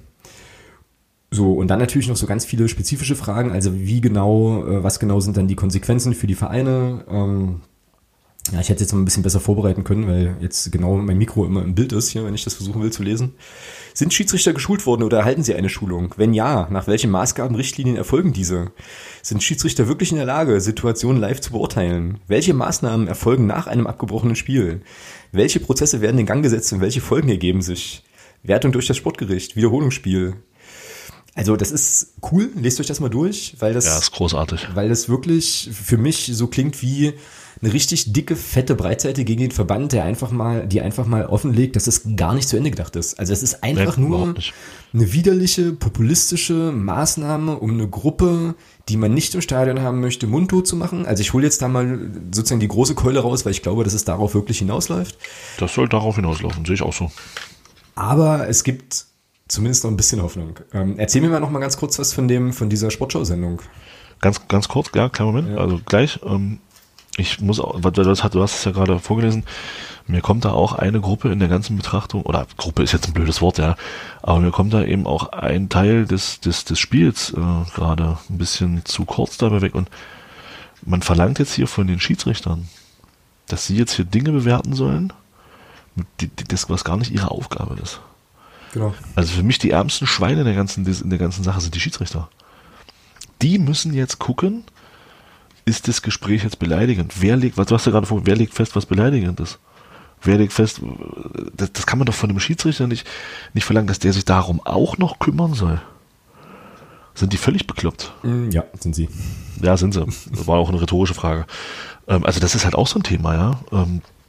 Wie, wie kann ich denn von, von, einem, von einem Schiedsrichter jetzt verlangen, dass der da jetzt hier den, den, den, den, den Richter spielt, so ungefähr? Das ist doch Irrsinn. Ja, es ist ähm, wirklich, wirklich, Wahnsinn. Eine Frage fand ich noch ganz interessant, ganz kurz noch. Ja. Ähm, welche, also da war hier noch irgendwie, wie, wie, ist das mit Regressforderungen? Also wenn jetzt irgendwie Schadensersatzforderungen, also ist, ist man da versichert und so, ja, wenn man jetzt sein Spiel abbricht und äh, also was passiert, also es ist, ist toll. Schaut euch, schaut euch an. Jetzt habe ich mir ja, das ist wirklich, das ist wirklich gut, ja. Ja, jetzt sag mal nochmal schnell diese, diese Sportschau-Geschichte. Ja. Fandst, ähm, fandst du ganz gut, ne? Ja, mir hat's gefallen. Also es war ja am Dienstag, gab's ja nach dem Pokalspiel Schalke Bayern.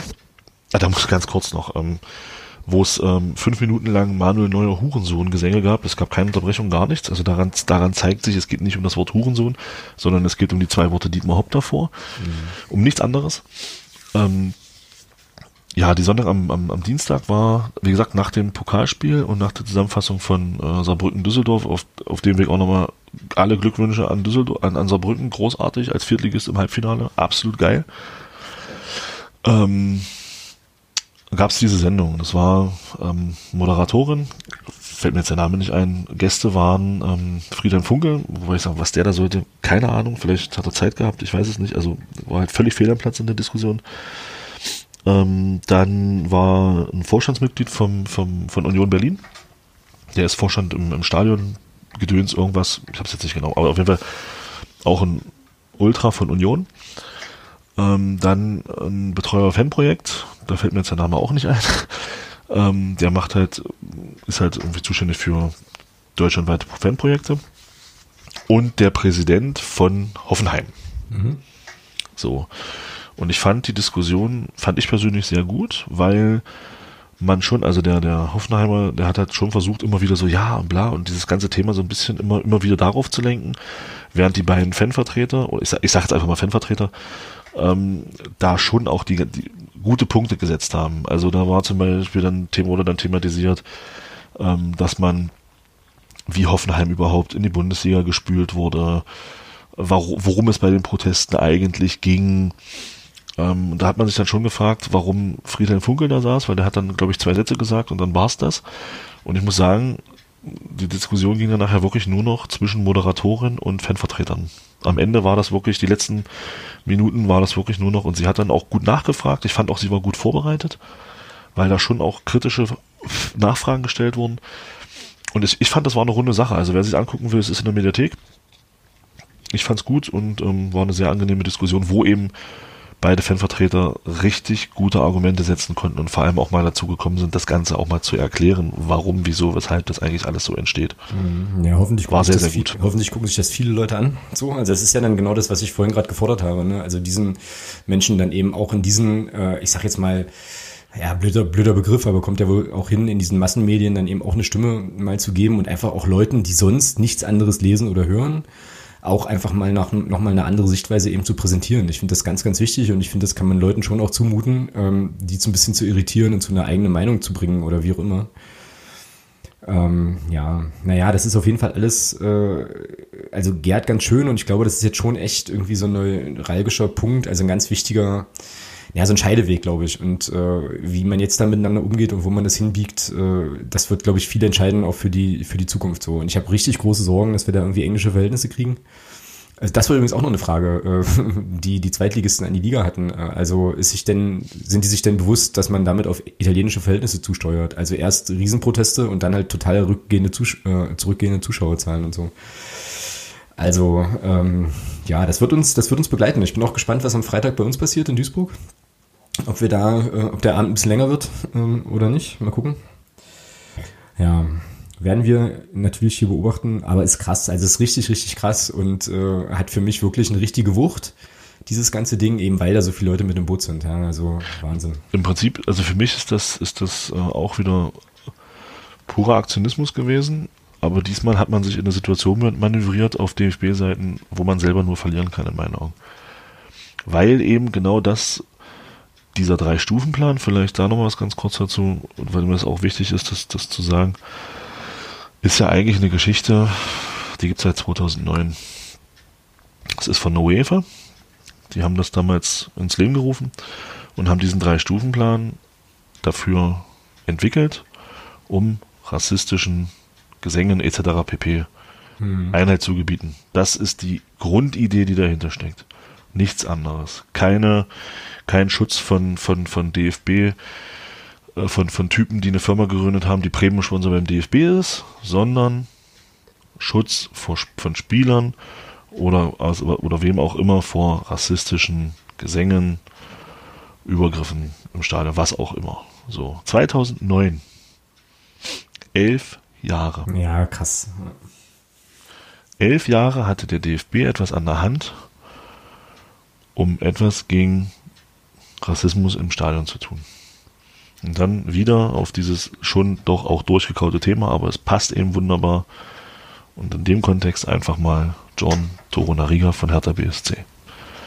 genau. auf Schalke. Genau. Und wer, so. macht, und wer macht aktiv was gegen, gegen diese ganzen Themen im Stadion? Dann schon eher solche. Die bösen, bösen Ultras. solche, solche Leute wie Schickeria und sicherlich noch viele andere Gruppen auch. Genau. Ja, ist alles nicht der, nicht der DFB ist dafür verantwortlich, dass das Thema Rassismus aus den Stadien. Wir hatten diese Situation ja in den 90ern, wo es extrem war. Genau. Da ist nicht, hat der DFB null Aktien dran mit seinen mit seinen wischiwaschi oberflächlichen Ablese-Scheißaktionen. Das ist nicht, das hat nichts mit der Arbeit des DFB zu tun, dass diese ah, nicht Idioten aus dem Stadion raus sind zum großen Teil. Das ist, da hat der, kann der DFB sich kein bisschen was an die Fahne heften.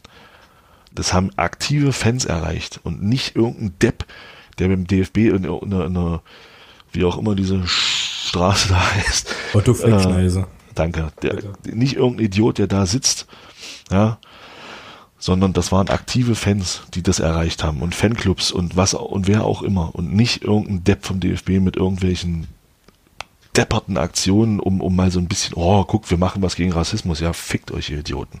Ja, und die werden jetzt hingestellt als die großen Feinde. Ja klar, sie sind unbequem, sie kritisieren, sie sind auch mal rebellisch, sie sind laut, ja, sie stören mal teilweise, ja, natürlich, aber das ist, sie legen halt auch Finger in die Wunde und das will man ja nicht. Genau. Die Diskussion hat man ja schon öfter bei anderen Themen, genau. Spielzeiten, Ansetzungen etc. pp. Das sind ja alles so Sachen, äh, wo man immer wieder die Fanszene die, oder die Fans, ja, wir reden mit euch, ja, genau, hm, aber wir machen trotzdem, was wir wollen. Wir hören auf eure Interessen sowieso nicht. Also. Genau. Na, ich bin ähm, jetzt vor kurzem mal wieder über die schöne äh, Zeile gestoßen, die Partei hat immer recht. So, so werden wir auch die Sendung heute nennen. Und da erinnerte ich mich irgendwie so ein bisschen an die DFB so. Also wir geben, also es geht ja letzten Endes immer um die Frage, was für ein Fußball wollen wir und wer bestimmt das? So. Und jetzt ist es eben so, dass der allumfassende, große, tolle DFB eben sagt, so ist das jetzt das ist, also RB Leipzig ist jetzt im Prinzip das Vorbild, so wollen wir das Produkt haben und da wir die Partei sind und immer recht haben, machen wir das jetzt so, wie wir Bock haben und ihr könnt mal zusehen so. Und ich hoffe inständig, ich hoffe inständig, dass denen das sowas von derbe auf die Füße fällt und dass sich der eine oder die andere anständige äh, Akteur, Akteurin aus dem, aus dem Fußballgeschäft da auch nochmal so ein bisschen dagegen stemmt und sagt halt hier Leute, so geht das nicht. Ähm, Hoffen wir es mal. Und natürlich die aktiven Fanszenen, ähm, die kreativ werden müssen, sich da nicht unterbuttern lassen werden, ähm, so. Und da eben halt auch weiter ihr, ihr Ding machen können. Aber ja, wir werden sehen. Wir haben jetzt hier noch zwei, zwei Themen auf dem Zettel, Thomas.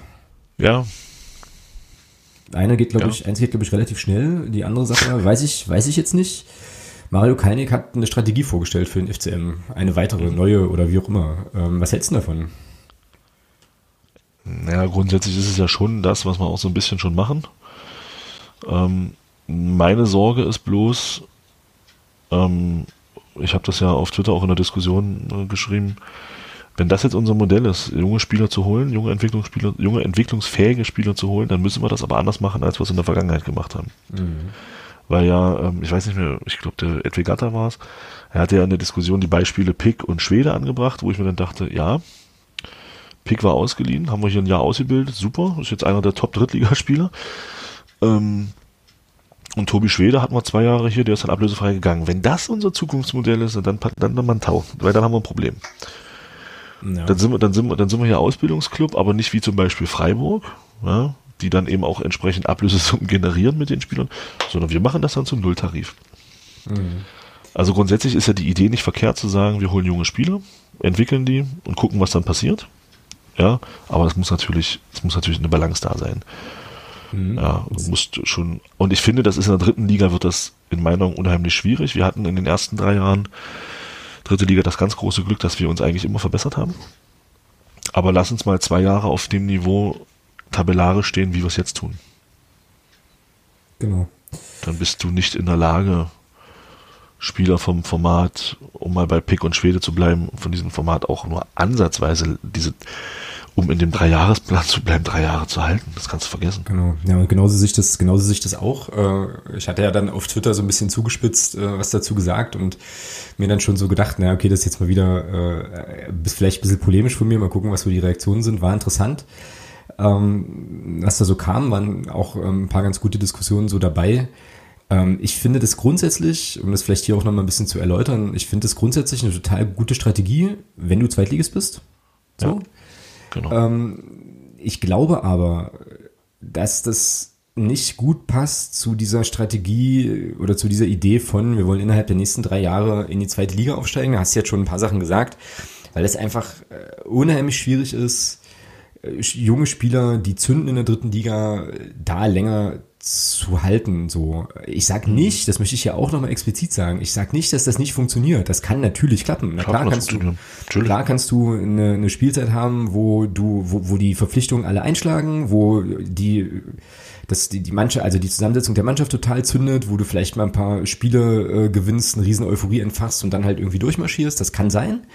Ich halte es nur für eben weniger wahrscheinlich mit dieser Strategie innerhalb der drei Jahre aufzusteigen, als ja, weiß ich nicht, irgendwie mit der Strategie zu sagen, okay, dann müssen wir vielleicht doch ein bisschen ans Festgeldkonto und den einen oder anderen irgendwie noch holen. Und sage aber auch, auch das noch, auch das sei hier nochmal explizit gesagt, mir ist ein gesunder, finanziell gesunder FCM in der dritten Liga lieber als einer, der in der zweiten Liga finanziell irgendwie ums, ums Überleben ja. kämpft. So. Genau. Ganz genau. Und ähm, ja, weiß nicht, ich weiß nicht, also ob das, ob das äh, sozusagen die erfolgversprechendste Variante ist. Und ein anderer Gedanke, den ich noch hatte, weil Mario Kalnick oder zumindest in dem Volksstimmetext, in dem Mario Kalnick da wiedergegeben wird, sagte ja auch, dass, er, dass, dass das sozusagen die sieben, also dass wir wohl auf Platz sieben liegen, was den Spieleretat betrifft oder so. Ähm, naja, und ich meine, klar, ne, wir kennen die Region Magdeburg, äh, da gibt es sicherlich ein bestimmtes Sponsorenaufkommen, auch überregional, was du da abgreifen kannst. Und das hatten wir ja auch schon ein paar Mal, vielleicht muss man dann auch so ehrlich sein und sagen, na gut, also mit dem, mit dem Sponsorenpotenzial, was wir jetzt hier in der Region haben, könnte es mal klappen, in die zweite Liga zu kommen, aber eigentlich ist das dann unsere Champions League. So und wir sind eher so, naja, eben in der Lage, in der dritten Liga gut, gut mitzuspielen, ab und an auch mal oben mit anzuklopfen, mal zu gucken. So, also das könnte ich eher vertragen, als zu sagen, wir wollen innerhalb der nächsten drei Jahre aber so schnell wie möglich in die zweite Liga und machen dann aber, ich sage das jetzt wieder zugespitzt, weiß ich, polemisch, machen dann einen auf Ausbildungsverein. Fand ich eigenartig auf jeden Fall und äh, bin mal gespannt, wie das, wie sich das halt übersetzt. Und ähm, dann müssen auch die, die Trefferquoten vielleicht auch nochmal so ein bisschen höher werden, ne, bei so äh, Verpflichtungen. Und Marius Bülter hast du einmal in 100 Jahren, also das. Eben, wenn überhaupt in 100 Jahren. Machen wir und das, vor. Und das ist ja, wenn man mal guckt, wenn man mal guckt, wen wir, weil es ja heißt junge entwicklungsfähige Spieler, ähm, mhm. Also ich finde schon, wenn man mal auf das Aufstiegsjahr guckt, ich meine, man soll nicht immer in der Vergangenheit schwelgen, gerade im Sport, aber wenn man mal auf das Aufstiegsjahr guckt, mal wirklich das rein betrachtet, waren die Zugänge, die kamen, die uns wirklich weitergeholfen haben, ein 26, ein 25-jähriger Marius Bilder, wie gesagt, das war absoluter, äh, nee, der kam erst zur zweiten Liga, ähm, ein, ein Philipp Türpitz, 27, gestandener Drittligaspieler, ein Dennis Erdmann, 28, gestandener Drittligaspieler. Mhm, genau. Die kamen im Aufstiegsjahr und waren sofort Stützen. Ja. Mit der Truppe sind wir dann aufgestiegen. Wo vorher mit Michael Niemeyer, ein, ähm, ein Tobias Schwede und wie sie, Nils Butzen, die schon, die, die sich innerhalb dieser Mannschaft schon ein, zwei Jahre entwickelt haben. Und dann kamen aber gestandene Drittligaspieler dazu, die dann auch Stützen waren. Wie gesagt, Dennis Erdmann und vor allem Philipp Turpitz. Klar, jetzt kann man sagen, Philipp Türpitz war ein Chemnitz nur Ersatzspieler. Ja, spielt aber keine Rolle. Ähm, er ist ein gestandener Drittligaspieler gewesen. Er hatte, glaube ich, als er zu uns kam, knapp 90 Drittligaspiele oder, oder mehr. Hat er vier Jahre, glaube ich, drei oder vier Jahre in Chemnitz gespielt. So. Das waren die Zugänge, die dann auch entscheidend, mitentscheidend waren für den Aufstieg. Das waren keine, keine Perspektivspieler, die man vielleicht in zwei Jahren teuer verkaufen kann. Mhm. Das waren gestandene Drittligaspieler, die uns da wirklich massiv weitergeholfen haben. Und deswegen bin ich der Meinung, brauchst du diese, diese Mischung und kannst nicht, nicht nur sagen, okay, wir wollen halt so in die Richtung, wir wollen junge Spieler holen, die entwickeln und dann gucken, was dann passiert. Das, nur so wird es nicht funktionieren. Ja. Dann sehe ich das genauso wie du. Ja. Dann lass uns lieber die zweite Liga als unsere Champions League betrachten, genauso. Und dann sagen, okay, wir sind ein gesunder Drittligist, der finanziell vernünftig wirtschaftet, aber eben mit der Prämisse, wenn es dann mal hochgeht, machen wir keinen keinen Scheiß. Genau. Genau. Ja, ja, und weil dann halt auch immer noch mal der Vergleich kommt mit Jens Hertel und so. Auch dazu nochmal finde ich auch schwierig, das zu vergleichen, weil Jens Hertel hat halt die Möglichkeit, in der Regionalliga eine Mannschaft zu formen mit der Aussicht hier, ihr könnt in den Profifußball aufsteigen, so. was dann, was, also was eine ganz andere Voraussetzung und auch nochmal ein ganz anderer Anreiz ist, so. Und dann war, war der Kern dieser Mannschaft ähm, einfach zum Zeitpunkt des Zweitliga-Aufstiegs an seinem Leistungslimit. So, deswegen, deswegen konnte das, konnte das klappen. Und ähm, die Spieler, die, mit denen wir dann hochgegangen sind, du hast es ja jetzt gerade genannt, ne, die waren dann schon auch, sag, ich sage jetzt mal in Anführungsstrichen, im besten Fußballeralter. Und das wird in der dritten Liga einfach schwieriger. Das kannst du mit, also da bin ich ganz fest von überzeugt, drücke ich auch nicht von ab. Also du kannst das mit Geld regeln, indem du halt sagst, okay, du holst Spieler, die teuer sind von denen du natürlich, weiß ich auch, nicht weißt, ob die, äh, ob das die funktioniert. Zungen, das genau. weißt du vorher einfach nicht. Oder ähm, ja, du machst es halt irgendwie so, dass du, ja, wie gesagt, ne, versuchst, versuchst es so und hast vielleicht mal ein gutes Jahr, wo du halt oben mit, mit reinrutscht. So. Aber ja, also ich habe da auch so meine Zweifel, bin aber auch das, um das auch nochmal gesagt zu haben, freue mich natürlich, also lass mich da super gern Lügen strafen, ja, und eines Besseren Ja, belehren. äh, also das, klar. da sind wir uns, glaube ich, alle einig, natürlich. also Also, ich- wenn, wir, wenn wir nächsten Sommer sieb, sieben, 18-Jährige holen, die alle Stammspieler werden, und dann gehen wir hoch und ja, alles richtig gemacht. Keine richtig, Frage. genau. Ja. Ja, da müsste nur jemand anders den Kader, aber das ist nochmal eine andere. äh, äh, so, letzte Sache für heute. ja, jetzt kommen wir nochmal zu was Schönem. Genau, und dann haben es die äh, Jungs und Mädels, die jetzt im Stream noch, äh, noch durchhalten, fleißig, Haben es auch geschafft, genau. haben es dann auch gleich äh, zu sagen hinter sich, wie auch immer. Nein, ist ja alles Quatsch, alles gut. Und zwar unser Podcast-Pate, der gute Marc, hat uns äh, die Frage gestellt, äh, was bisher unser eindruckstes, eindrucksvollstes Stadionerlebnis war. Und zwar sowohl, also einmal aus FCM-Sicht und einmal ohne FCM-Beteiligung. Und ich verstehe das so, dass wir jetzt zwei Spiele nennen sollen jeweils, ähm, eben eins ein Clubspiel und ein anderes, was uns aus irgendeiner, auf irgendeine Art und Weise beeindruckt hat. Für das FCM, für den FCM fällt es mir tatsächlich leicht, was kurios ist, weil da habe ich viel, viel mehr Spiele gesehen als außenrum, aber ähm, bei dem anderen bin ich nicht sicher. Was war denn dein eindrucksvollstes FCM-Spiel? Da habe ich tatsächlich zwei. Eindrucksvollstes Stadionerlebnis. Stadionerlebnis so. Ja, darf ich zwei nennen? Darf ich zwei nennen oder muss ich, oder muss ich eins nennen? Na, eigentlich schon nur eins. Okay, dann ist es, Leg dich fest. ja, dann ist es, dann ist es aufgrund, aufgrund der Brisanz und aufgrund der, äh, der sportlichen Wichtigkeit tatsächlich das Hinspiel gegen Kickers Offenbach in der Relegation. Das ist genau meins auch, ja. Genau. ähm, dann ist es das, weil es eben einfach äh, zugespitzt mit der ganzen Situation Relegation und endlich diesen Amateurfußball verlassen, dann ist es definitiv das. Weil es eben auch einfach, finde ich, 90 Minuten so brachial war. Äh, das ist, dann ist es, dann kann es nur das sein. Ich kriege schon mal Gänsehaut. Mhm, genau. Also ich habe dann, äh, als ich die Frage las, musste ich halt schmunzeln, weil ich dann sofort erstmal geguckt habe, okay, was kommt, was, was fällt mir denn spontan ein? Das ist ja immer ein guter Indikator, so. Und da hatte ich auch sofort Offenbach. Ne?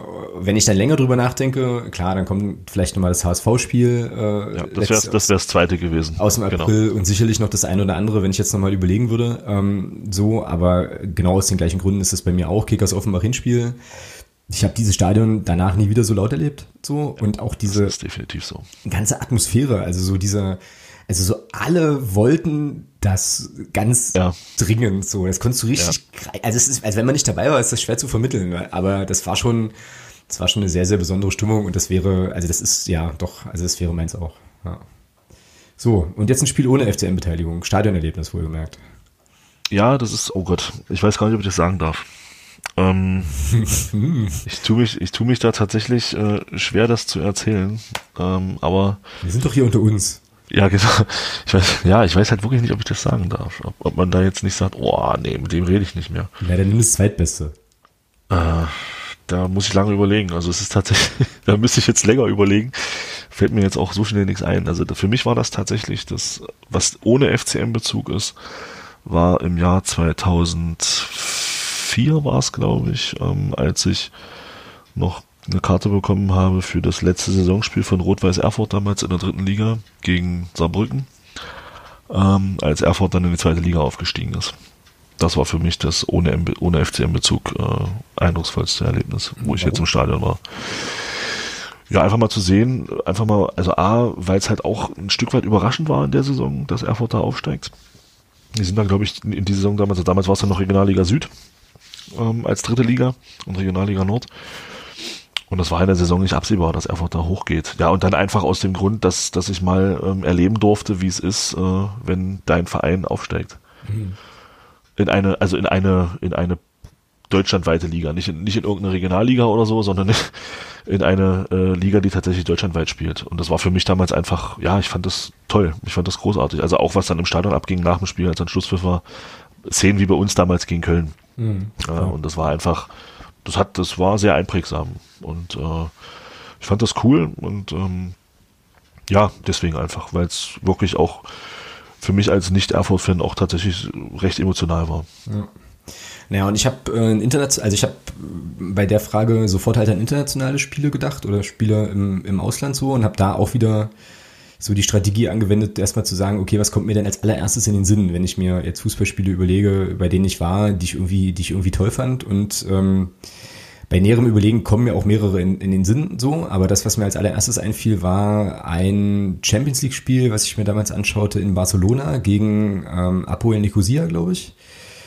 Ähm, da waren wir im Urlaub und haben ja uns einfach mal richtig dekadent äh, Barca-Karten gegönnt. Ich erzähle jetzt nicht, was die gekostet haben, war übel. Ähm, aber ich dachte mir so, gut, du kommst jetzt halt einmal in dieses Stadion und guckst dir da halt mal Messi und, und Neymar äh, und so weiter an.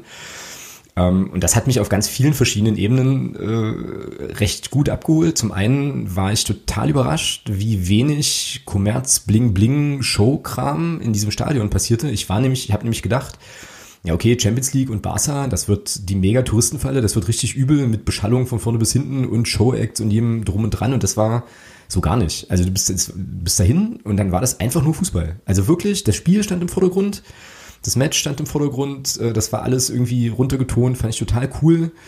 Auch total spannend fand ich diese unfassbar vielen Touristen-Dillos, die, äh, glaube ich, vielfach das Spiel nur aus der Selfie-Perspektive ähm, verfolgt haben. Ganz eigenartig. Ganz, ganz eigenartig. Und auch, auch geil war, wir hatten, wir hatten irgendwie so Karten ähm, in einem Bereich, wo offensichtlich Barca Dauerkartenbesitzer, Besitzerinnen äh, so abhingen. Und ähm, naja, ich saß nun also da, ne, FCM spielte seinerzeit noch in der Regionalliga und dann spielte da ein Lionel Messi vor meinen Augen und ein Neymar so Und dann dachte ich so, krass, Alter, das ist ein ganz anderer Sport. So, also, also das, was die, also das, was die, so das, was die hier betreiben, hat mit dem, was ich kenne, so gar nichts zu tun. Überhaupt nicht. Ähm, auch Lionel Messi mal so zu beobachten, so ein ganzes Spiel über, der eigentlich nichts tut, ne, der steht einfach völlig desinteressiert irgendwo und plötzlich zündet der so, also es ist richtig krass. Und geil war dann, dass die Leute um uns rum waren alles so ein bisschen ältere Herrschaften. Spiel war auch nicht sonderlich gut, haben auch, glaube ich, bloß 1-0 gewonnen die waren in der Halbzeitpause am Meckern und am Zetern, ja. Und jetzt kann ich jetzt nicht so super gut Spanisch, habe dann aber so den ein oder anderen Namen auch aufgeschnappt und dachte mir dann so, okay, alles klar. Also ihr könnt jetzt hier alle zwei Wochen die besten Fußballer der Welt sehen und beklagt euch immer noch. Weißt du, was soll ich denn da sagen so?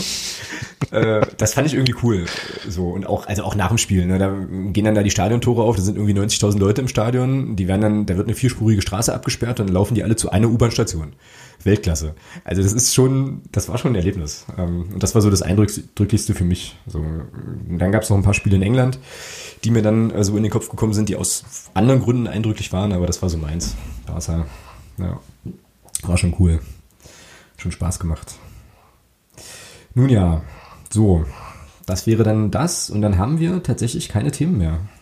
Krass. Wir könnten aber mal auf Twitter noch dazu aufrufen, äh, schreibt doch mal bei Twitter eure eindrücklichsten ja. Stadionerlebnisse. So. Ist ja auch schon passiert. Äh, äh, der Hendrik Bachmann schreibt hier FCM Barcelona 83. Ja, das glaube ich. Oh, das glaube ich gerne. Da war ich zwei. Naja, gut. Ähm, äh, ja, dann Dirk, klar, auch UFC und äh, was hat er noch? BFC? FCM BFC, ja, das war auch cool. Mhm. Ja, aber haut das mal raus. Nicht, also, ja, das ist echt äh, mal eine schöne, mal eine schöne Sache, ja. Ist schon cool. Würde mich auch interessieren. So, und dann haben wir jetzt nur fast eine Stunde 40 aufgenommen. Naja, ist doch Schnitt. genau. Dann, aber gab ja auch ein paar Aufreger und ich, äh, also für mich war das jetzt auch so ein bisschen, so ein bisschen Therapie, das jetzt alles mal irgendwie loszuwerden, was da ähm, insbesondere in dieser ganzen Hauptthematik dann noch so in meinem Hinterkopf rumschwirrte. Ja, hat gut getan. Geht mir jetzt besser. Genau. Schön. Nicht wahr? Vielen Dank für diese Therapiestunde. So, wir fahren jetzt nach Duisburg morgen. Also ich fahre nach Duisburg morgen. Ähm, viele, viele andere Leute auch noch, denke ich. Ähm, man trifft sich dann da im Blog. Ja, laut Norm Seidler waren es heute auf der PK 700, glaube ich. Oh, das Bis ist jetzt. so- also, ist also man, so also, also man rechnet wohl mit, mit rund 1000. Ah, okay, alles klar. Ja, was für ein Freitagabend aber auch okay ist. Ja, super okay, ist klar. Und Ja, also- Duisburg, ist, Duisburg ist jetzt auch nicht, also, ne, waren wir auch schon ein paar Mal, ist jetzt auch irgendwie nicht mehr so neu. Ja, Ist auch eine schöne Stadt und so. Also Genau, also immer, gibt's viel, gibt's viel zu sehen, ist schön dort. Nee, genau. Ähm, und wir, also nächste Woche sind wir wieder normal im Takt. Da nehmen wir ganz normal wieder am Mittwoch auf. Und ich glaube, die Woche drauf äh, kommen wir wieder aus dem Takt raus, weil da englische Woche ist und wir Mittwoch in Würzburg sind. stimmt. Irg irgendwie so. Naja. So, und dann gucken wir eben, uh, das wird schön, dann gucken wir auf das, ähm, auf das Duisburg-Spiel und dann ist ja der nächste Auftritt schon Kaiserslautern, ne? Ja, Oh, da müsste man jemanden einladen. Ich glaube, ich möchte jemanden Wo ja- aus, aus der Lauterer Fanszene ja einladen. mach gerne. Fürs Lauternspiel sind wohl schon 18.500 Tickets verkauft. Man wird die Südtribüne öffnen. Ach cool, das ist doch schön. Habe ich gelesen. Fein, fein. Also, ja, irgendwie. Oder man so, oder man erwägt die Süd. Also ich, irgendwie habe ich das gelesen, ja. Cool. Genau.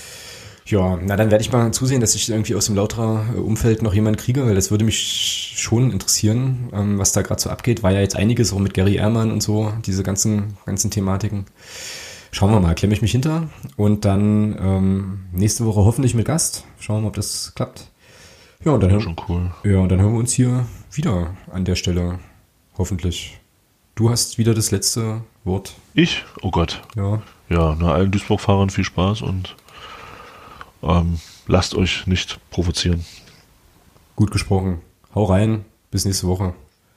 Ciao. Tschüss.